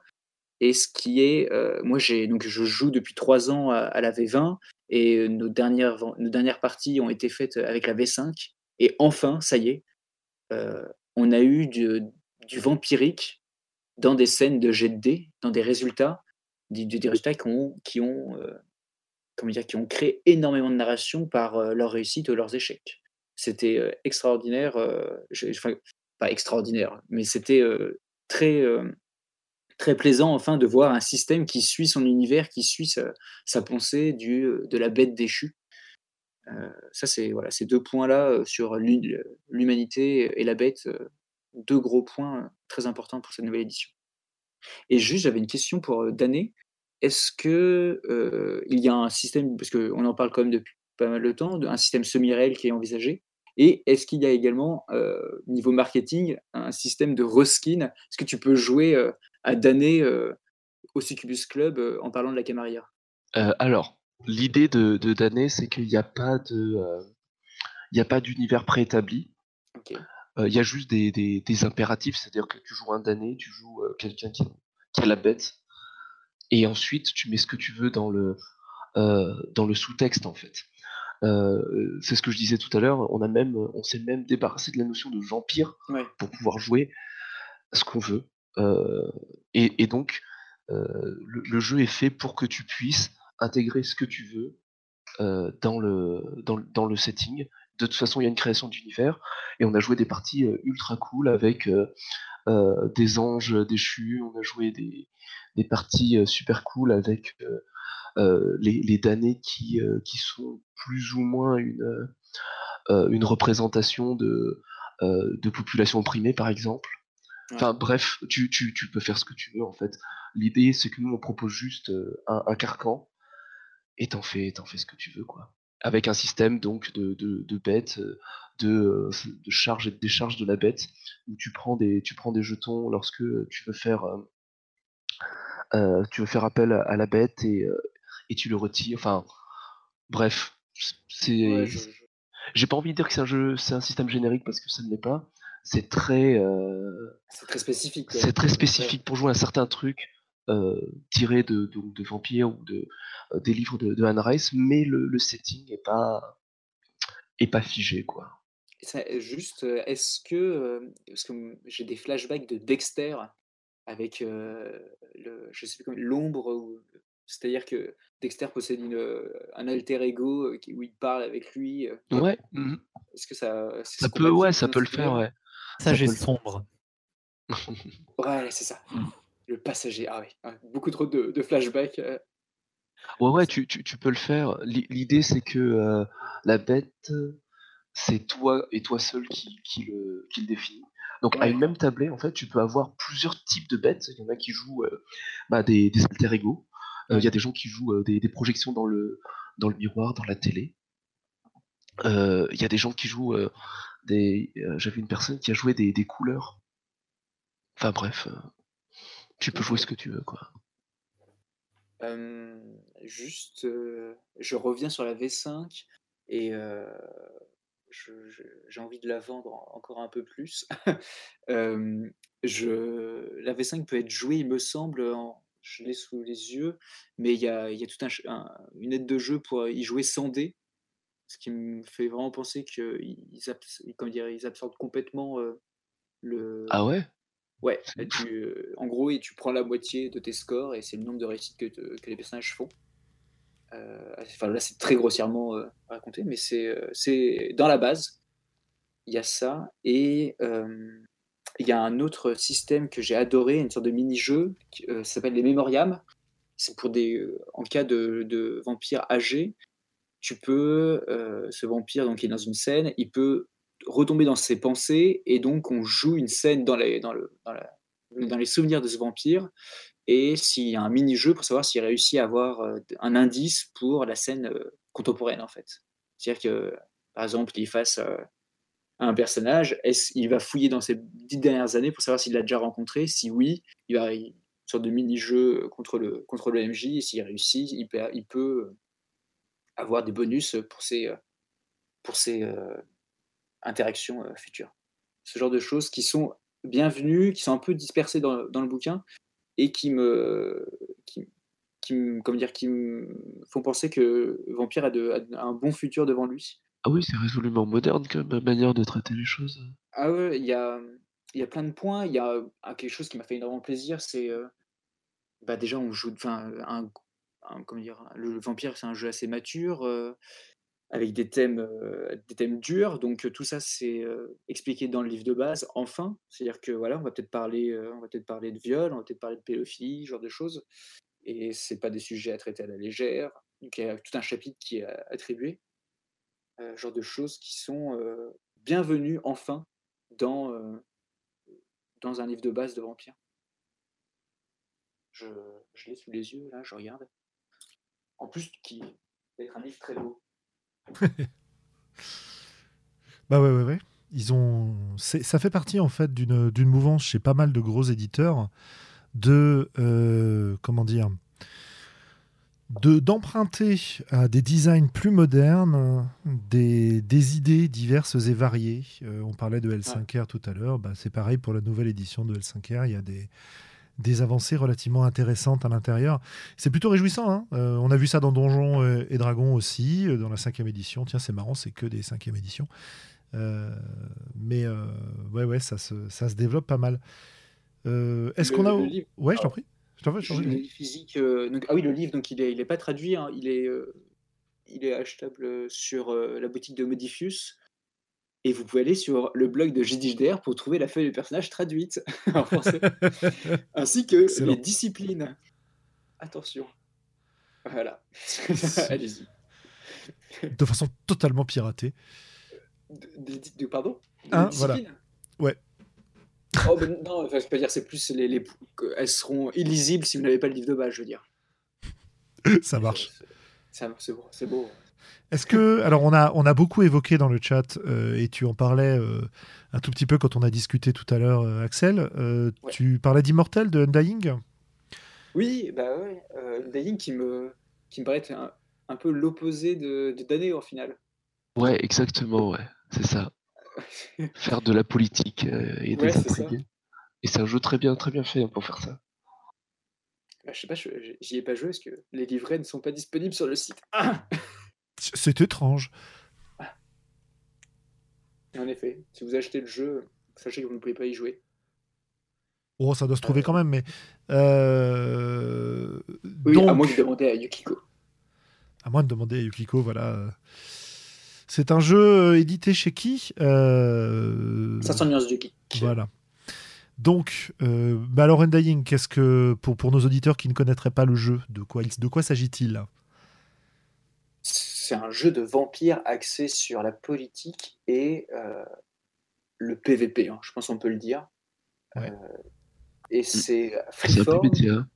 Ouais, c'est un, ouais, un PBTA assez étrange, diceless, donc pas sans dés. Euh, donc déjà un PBTA sans dés, c'est assez sympathique. Et avec une, un système de, de, de, mise en, en enchère. Tu enchéris pour avoir le contrôle sur la narration, ou le, contrôle de PNJ, il me semble. Si, euh, ouais, c'est ça. Et c'est un système qui est très, euh, très définitif, très violent, euh, très mortel, quoi. où tu peux, tu peux très vite. En fait, l'idée, c'est tu as des, as des points de sang. Je crois que ça s'appelle comme ça. Je suis pas sûr. que tu confonds avec Vampire City, qui a un système d'enchères et de points de sang. Mais, mais tu, tu, as des tu as des enchères dans, dans Undying où notamment pour les combats. Oui, voilà. Où tu, celui qui, qui parie le plus en fait de, points, bah, défonce l'autre, tue l'autre. Quoi. Donc c'est très, c'est très définitif comme, comme système, et c'est ce qui fait aussi le, le sel du jeu, c'est-à-dire que tu peux pas faire n'importe quoi en intrigue. Quoi. Parce que tu, tu, tu peux te faire défoncer tout de suite. Ouais, j'entendais Volsung qui en parlait, qui me disait qu'il était assez ardu ce jeu à mettre en place. J'ai uniquement lu, jamais testé pour le moment. Et, mais sinon, en, autre jeu, bah, du coup, il y a. Du coup, juste pour, pour, terminer sur Undying, le truc cool dans Undying aussi, c'est que il y a tout un système pour gérer. donc, il y, a des phases de, de repos, entre guillemets, quoi, et de et d'intrigue pour gérer un peu ces passations de pouvoir, ces, ces intrigues politiques. Enfin, c'est assez bien foutu de ce côté-là. Ouais, carrément. Donc désolé, je t'ai coupé. Non, non, bah, en fait, j'étais en train de, de, regarder ma bibliothèque et je voyais qu'il il y avait une pas mal de, de livres rouges. Et donc, il y a la gamme Vampire Requiem pour ceux qui veulent se lancer dans un, un, élan un peu plus frais de Vampire la Mascarade tout en. Tout en Est-ce que tu l'as trouvé très différent, Requiem, par rapport à Mascarade? Sur le fond, oui. je veux dire, en jeu, quoi. Genre, quand, tu joues à Requiem et quand tu joues à Mascarade, est-ce que tu as une grosse différence à tes tables? Ouais, parce que en fait, je joue beaucoup à Chronicle of Darkness, qui est le, le monde des ténèbres de, de, cette nouvelle gamme. Et donc, alors moi, je, je, suis un peu un fou.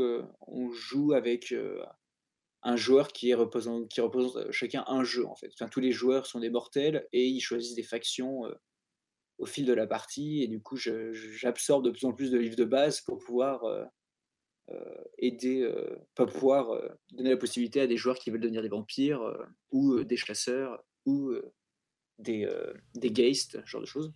Et Requiem, Requiem me paraît beaucoup plus inhumain que, que Vampire la Mascarade. dans Requiem, on joue des monstres. On joue des monstres. et en fonction. Et le, le fait que il n'y ait pas un conflit Camarilla Saba, mais cinq ligues, je, je trouve que les, je trouve que le, les conflits politiques peuvent être très différents et les conflits intérieurs également. Je, tu peux axer toute une campagne sur le, la chrétienté si tu as introduit la Lancia Sanctum, mmh, qui est mmh. une ligue l'univers est très riche et le, ouais, le, le, métaplot également, mais j'ai vraiment plus l'impression que le jeu est monstrueux. Euh, D'accord. Moi, j'ai vraiment eu l'impression de jouer au même jeu dans des contextes métaplot différents. Ouais. Mais c'est peut-être moi. Hein. C'est mon expérience aussi. J'allais dire, euh, pour moi, euh, Requiem se débarrasse de la mythologie de vampire et te permet d'être beaucoup plus libre dans ce que tu vas proposer comme jeu.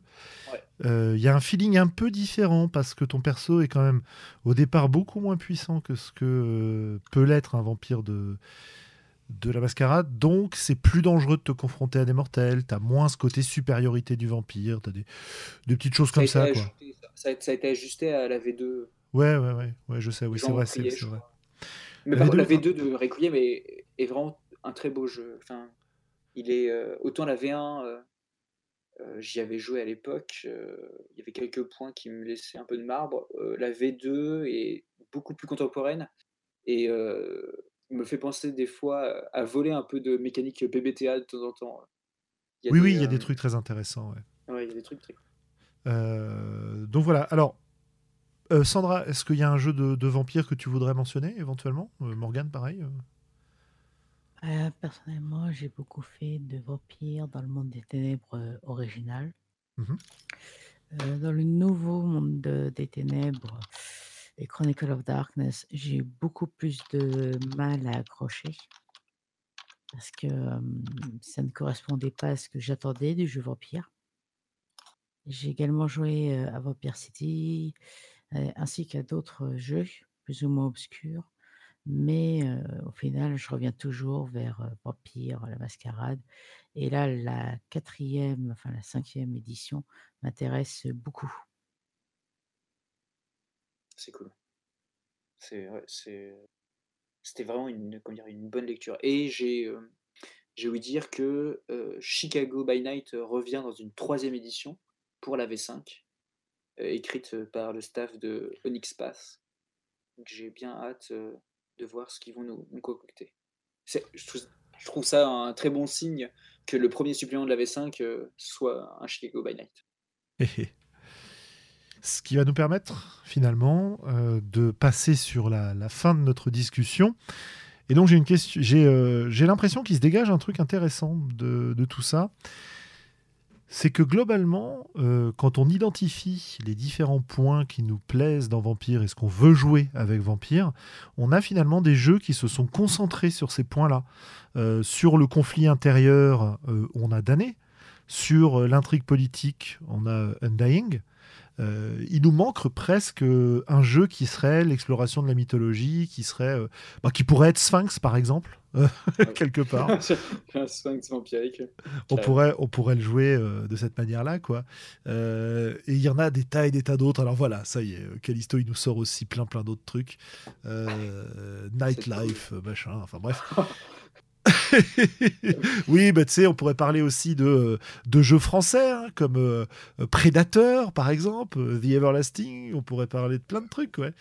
Euh, du coup, la, la, question que je vous poserais, c'est, et Sandra y a déjà finalement répondu, aujourd'hui, vous voulez faire du vampire, vous jouez à quoi?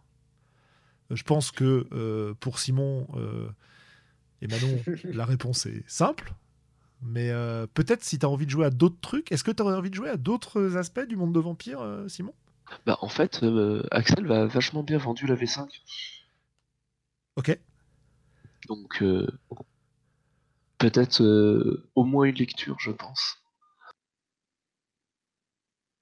Ok. Axel, toi, c'est V5 à fond? C'est V5 à fond et c'est Ouais, c'est V5 à fond et tellement que j'ai envie de faire un hack euh, Dark Age V5. Ah oui, on n'en a pas parlé de ça encore. Ouais, mais parce que j'ai un projet de Jérusalem by Night euh, qui me, qui, me, qui me tombe sur les épaules. J'ai vraiment envie de, jouer euh, cette époque dans cette cité. Et plus je lis la V5, plus je trouve le courage de traduire les règles pour un, un moyenâgeux, un vampire moyenâgeux. Et mais oui, V5 jusqu'au bout. Euh, c'est mon dernier frisson que j'ai eu en lisant un bouquin et ça faisait euh, bien longtemps. Surtout pour euh, un, volume épais, parce que je, pense que vous êtes dans cette même période du moins de pages, mieux c'est. Et au final, je l'ai quand même dévoré et ça m'a étonné. Mais sinon, euh, Requiem, mine de rien, à ne pas jeter. Euh, il y a d'excellents suppléments qui sont sortis, dont un, petit qui s'appelle euh, Invite Only, que j'avais chroniqué sur un, un, un jeudi des bières sur notre chaîne, qui est un, condensé d'excuses pour créer des soirées vampiriques dans n'importe quel thème, n'importe quel prince, et qui est un condensé de, de, d'essence de, pour, euh, pour ce Mirel. C'est, c'est génial. Euh, il y a plein de petites perles comme ça euh, chez Requiem qui sont très intéressantes. Et en général, la nouvelle, la nouvelle gamme Chronicle of Darkness qui, est très, qui, est, qui est très bien foutue. Voilà. Ok. Donc Sandra, toi, tu t'en tiens à Vampire? Alors, Vampire 5e édition et aussi le, le Vampire V20 euh, pour l'anniversaire, mais également euh, le jeu de euh, Vincent Bakers, Hungry, Desperate and Alone. C'est pour avoir fait une partie avec quelqu'un qui connaissait très très bien bah, le jeu. J'ai beaucoup aimé. Et puis là, j'ai envie de tester d'année du coup. Ça marche. Ouais, carrément. Ouais, bah pour ma part, effectivement, le jeu auquel j'aurais le plus envie de jouer dans tout ça, je pense que c'est d'année et la V5 juste derrière, quoi. Donc il euh, n'y a plus qu'à. Euh, Morgane, du coup, euh, fidèle, fidèle attentif, ouais. fidèle attentif. Moi, je vais aller un peu à contre, contre courant d'un peu, d'un peu. En fait, moi, j'ai juste pas envie de jouer à des jeux de vampires. ah, ça marche. Tu as tout à fait le droit. Globalement, parce que le personnage du vampire m'emmerde. je suis un, je suis un, non, mais alors je vais m'expliquer un peu je suis un gros fan de littérature vampirique. J'en ai, beaucoup lu à une époque et je continue d'en lire aujourd'hui. Le personnage du vampire en soi, je trouve qu'il n'y a rien. Et après, voilà, drôle pour, savoir, mais le personnage ne s'est pas énormément, voire pas du tout renouvelé. Et au bout d'un moment, bah, moi, ça me suscite que de l'ennui profond chez moi. Le dernier truc bien que j'ai vu, j'espère que vous l'avez vu, si vous n'avez pas vu, allez le voir, c'est un vampire, un, vampire, n'importe quoi, un documentaire, faux documentaire qui s'appelle Vampire en toute intimité. Il est sur Netflix. Ah yes, il est, excellent ce film. Il est excellent. Bah ouais, mais en fait, ça fait du bien de voir un peu parce que voilà, les vampires, les luttes de pouvoir, les machins, bon, c'est cool, mais enfin, c'est bien aussi de voir un peu des vampires, des glandus, quoi, enfin, des, gros blaireaux qui, qui se démerdent un peu comme ils peuvent, qui sont des, gros losers. à la limite, c'est une. Pour ça, c'est- fallait regarder Twilight. Non, j'ai dit des, des losers, bah, des losers sympathiques, si tu veux, pas, pas des losers que, que tu as envie de défoncer à coups de pelle. Quoi. Euh, mais voilà, j'aimerais bien un petit peu voir d'autres euh, voilà, d'autres choses. Le, le vampire, euh, tel que, euh, tel que j'y joue, auquel. Euh, sans plus, voilà, ça ne me- ça ne m'intéresse pas.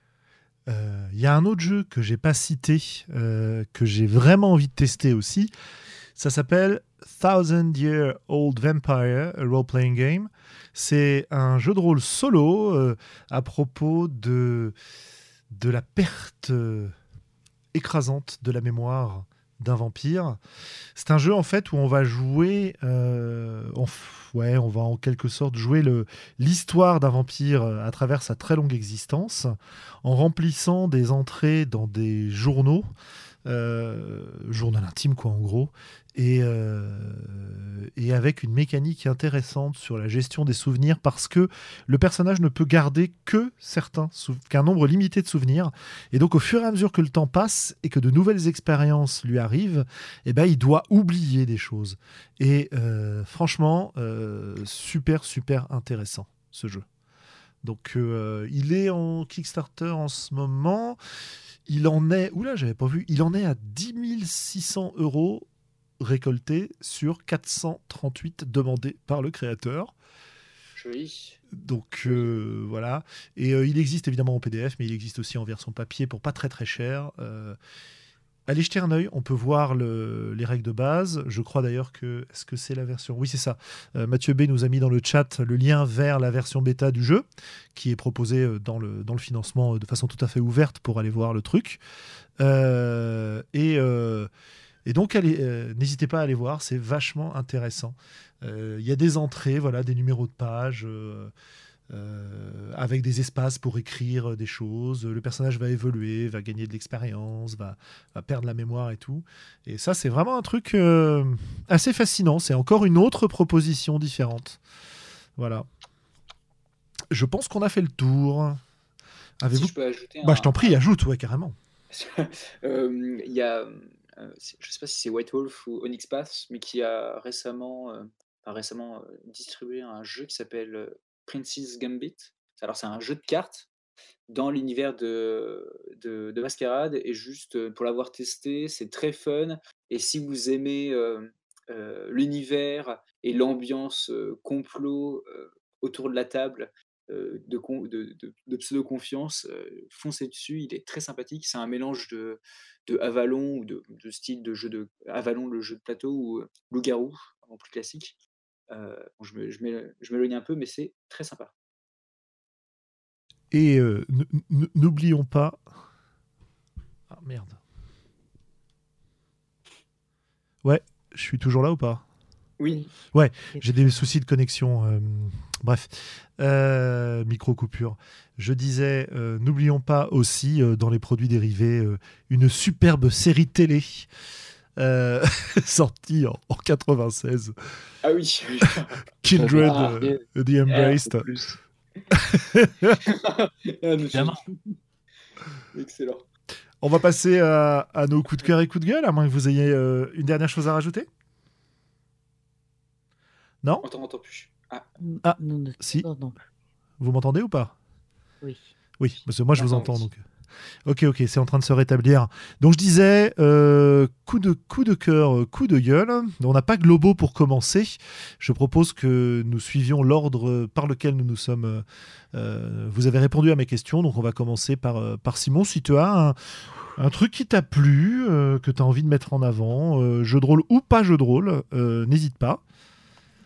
Si tu n'as rien qui te vient en tête, c'est pas grave. hein.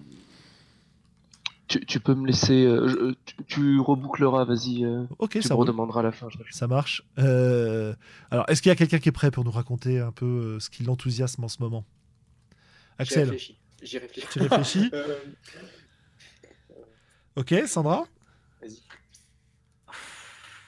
Ouais, allez, moi au professionnel là. Pourquoi moi? Bah, parce que t'es la Euh, suite. hein. C'est scandaleux. Je vais changer mon pseudo pour commencer par un X. Ça sera mieux. Euh, en coup de cœur, Bah, oui, en coup de cœur, je veux dire, j'ai un nouveau joueur autour de ma table, de non-voyants et ça se passe, super bien. Et il a ramené sa femme, qui elle est totalement, voyante. Et elle a réussi à s'intégrer au groupe et elle donne une nouvelle dynamique, donc ça, je suis très, très contente, de réussir à attirer des gens: «Viendez, viendez, viendez», pour, le jeu de rôle. Et en coup de gueule, certains Kickstarter où pour avoir, comme d'habitude, le jeu en PDF, bah, c'est 40 dollars ou c'est 40 voilà et pour l'avoir en papier, c'est 60. Je pense, surtout là, au Kickstarter de Bunnies and Burrows. Il m'a fait, beaucoup de mal à mon petit compte en banque, parce que c'est très désagréable de devoir débourser aussi cher pour des PDF. Alors qu'il existe des Kickstarter où le PDF est à 20 ou 30 euros. Et mon autre coup de gueule, c'est, pitié, pitié, pitié, surtout n'achetez pas le jeu Witcher. Encore Je le hais, je l'aborde, je lui vomis dessus. Ça roule. OK, OK. Euh, Morgane, du coup? Ah. Morgane? T'entends? Ah voilà, là on t'entend. Fallait mettre du sabaton, il serait arrivé tout de suite.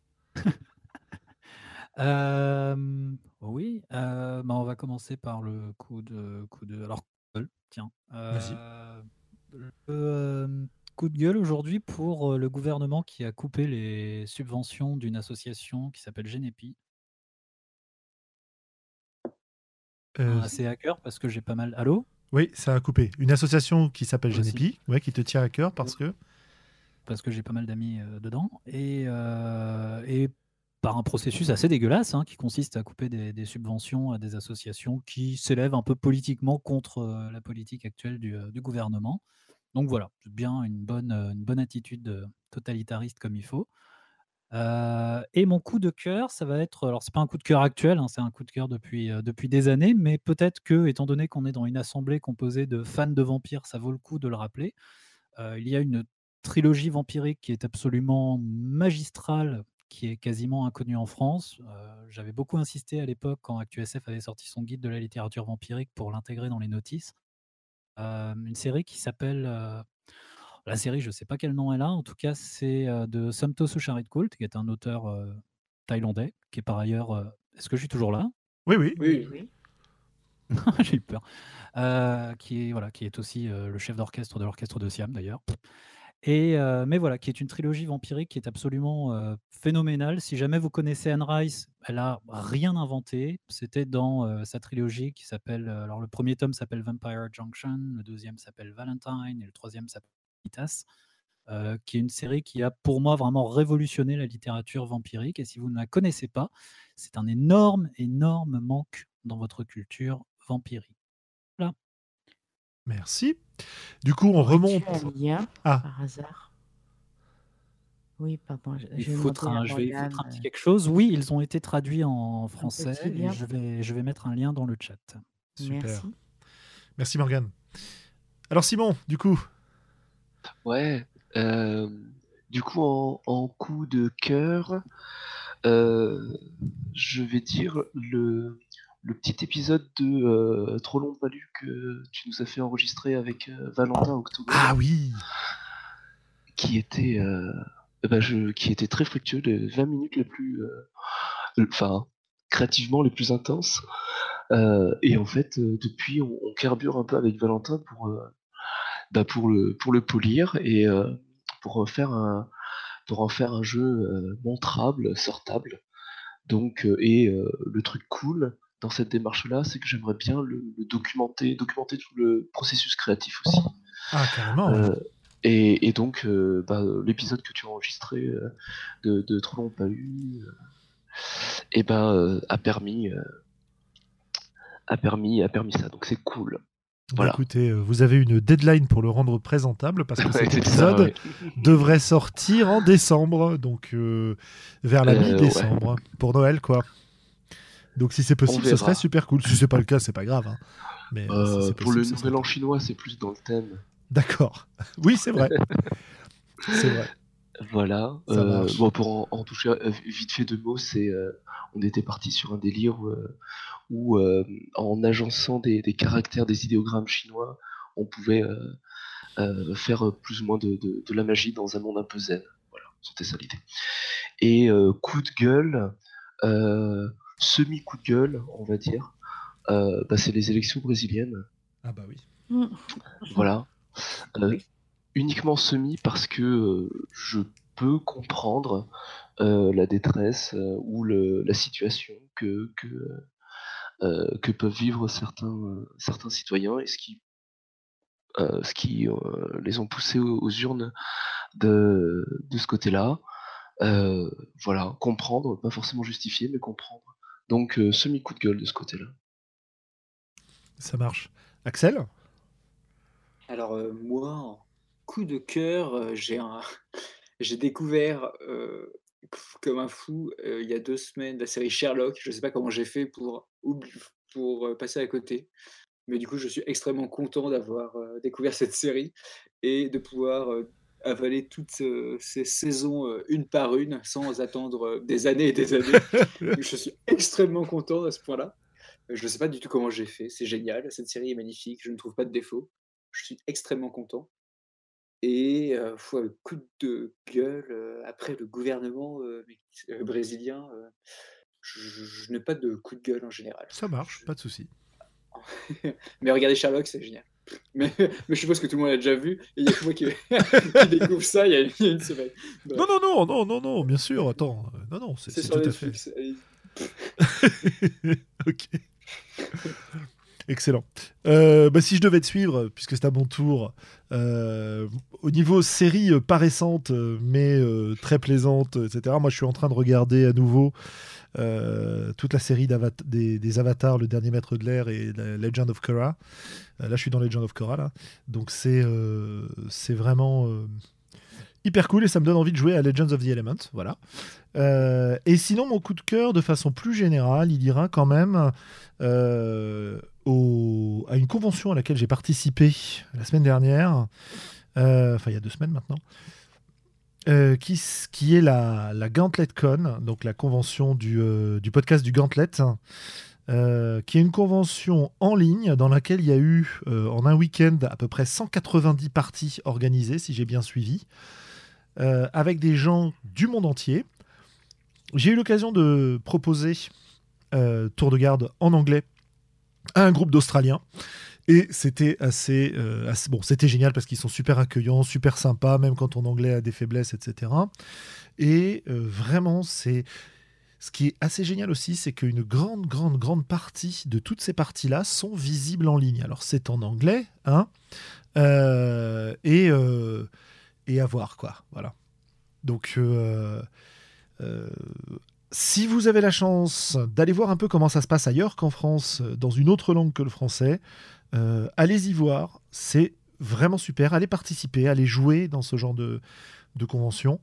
Et, euh, et ça donne envie, effectivement, aussi d'organiser le même genre de choses en français, en France, même si on rassemblera forcément beaucoup, beaucoup moins de monde.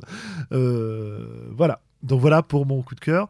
Niveau coup de gueule, euh, pas, de, pas de coup de gueule euh, supplémentaire par rapport à ce qui a été dit, par rapport à toujours euh, les, les shitstorms réguliers qui éclatent sur Internet. euh, Et qui- encore, tu, n'es- tu n'es Oui. plus sur les discussions de Non, non, non, non, je, je réussis à m'en préserver. mais si tu veux, j'en suis de plus en plus dans un dans une incompréhension de la violence des propos d'un certain nombre de gens. Euh, leur opposition, je peux la comprendre, un peu sur le même mode que ce que disait Simon euh, tout à l'heure, mais c'est la violence que ça déclenche qui me qui me dépasse quoi. Voilà. On peut, dire Donc on peut espérer que c'est juste une minorité visible. Oui, oui, oui, bien sûr, mais c'est même pour ces gens-là. Je, je- je- j'ai du mal à, à, D'ailleurs, euh, il m'est arrivé plusieurs fois de, de le dire à l'interlocuteur qui commençait à être hyper insultant et tout. Et dans un certain nombre de cas, ça désamorce un peu la discussion. hein. Euh, Mm, ouais. je comprends pas pourquoi Ouais. tu es aussi violent. C'est mais parce que tu te rends pas compte. Euh, oui, d'accord, ok, mais euh, ça, ça justifie une insulte ou? Bon, bah voilà. Il y a eu quelques discussions intéressantes qui, ont, qui en ont découlé, pas, pas récemment, hein, mais voilà, voilà. Donc ça, c'est un peu le, le- le- le- la consternation plus que le, le coup de gueule. Euh, je comprends qu'on soit en colère, il n'y a pas de souci. Euh, voilà. Sur ce, euh, eh ben écoutez, merci à tous. Merci Axel, merci, Simon. toi. Salut, merci. Merci Sandra, merci Morgane, merci à la deuxième créatrice de Dané, hein, avec qui on n'a pas discuté ce soir parce que tu, tu représentais votre, votre association. Mais Ouais, merci pour ce jeu. Mais il n'y a pas de souci. Donc euh, merci Manon. Spoiler, elle écoute. Ah, elle écoute. Voilà, parce que c'est vrai que comme c'est toi que j'ai à l'antenne, j'ai tendance à associer Dané et Simon, mais c'est pas que Simon, Dané. Voilà.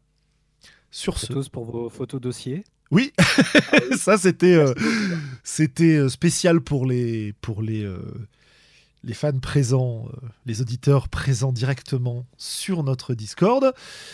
Si vous y faites un tour, peut-être qu'en remontant le fil, vous les retrouverez. Peut-être pas. Allez-y, ça vaut le coup, franchement. Le 29 octobre. Allez, le 29 octobre. Voilà. On se, euh, on se retrouve. Ah tiens, t'as Sandra, pardon, j'ai pas vu ton petit message. T'as un autre gros coup de cœur pour Euh, finir. Oui, pour finir, j'ai un autre coup de cœur, c'est Bedlam Hall. Ah oui. J'ai- J'étais très contente avec euh, Ruber's Bride, mais Bedlam Hall, euh, c'est absolument, euh, c'est très génial parce que nous sommes les serviteurs d'une famille un petit peu particulière euh, qui se lance un peu dans l'occultisme. Et nous sommes certes des serviteurs, mais chacun vise à avoir une place meilleure que ce qu'il a. Et euh, l'idée, c'est d'être liés et agir tous ensemble face à la famille, sauf qu'après, euh, les petits croche-pattes dans le dos et des pouvoirs de dénonciation, ça joue énormément sur la relation sociale entre les personnages. Et, ça, pour l'avoir testé, il passe très très bien ce petit jeu. Un jeu Ça de rôle marche. qui se passe au Front National, c'est ça? Non, ça c'est chaise musicale. Tu as raté quelque chose. Ok, on va, on va donc Ça couper l'antenne maintenant. Vous saluez, et vous, pro- vous, vous, con- vous, ah, je vais y arriver. Euh, vous souhaitez une bonne semaine, deux bonnes semaines de jeu de rôle, et on se retrouve dans deux semaines. Jouer à Vampire. Voilà, jouer à Vampire. Et on se retrouve donc dans deux semaines euh, pour, euh, pour le prochain numéro, qui est pour le moment un des premiers numéros de l'année où pour l'instant nous n'avons pas d'invité particulier. Et euh, bah, on va voir ce qu'on va pouvoir vous trouver pour ce numéro-là. En tout cas, Simon, Axel et Manon, vous êtes les bienvenus quand vous voulez. Avec plaisir. Merci. Voilà. Merci. Salut à tout le monde. Et on va Soirée. passer dans le canal général pour ceux qui veulent discuter deux minutes ou aller dormir pour ceux qui en ont besoin. Allez, salut, salut.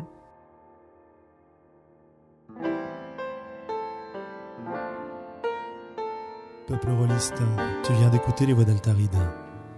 Si ce que tu as entendu t'a plu, n'hésite pas à nous laisser des commentaires sur le site, sur la chaîne YouTube, à nous rejoindre sur Facebook, sur Discord, bref, sur l'ensemble des réseaux sociaux.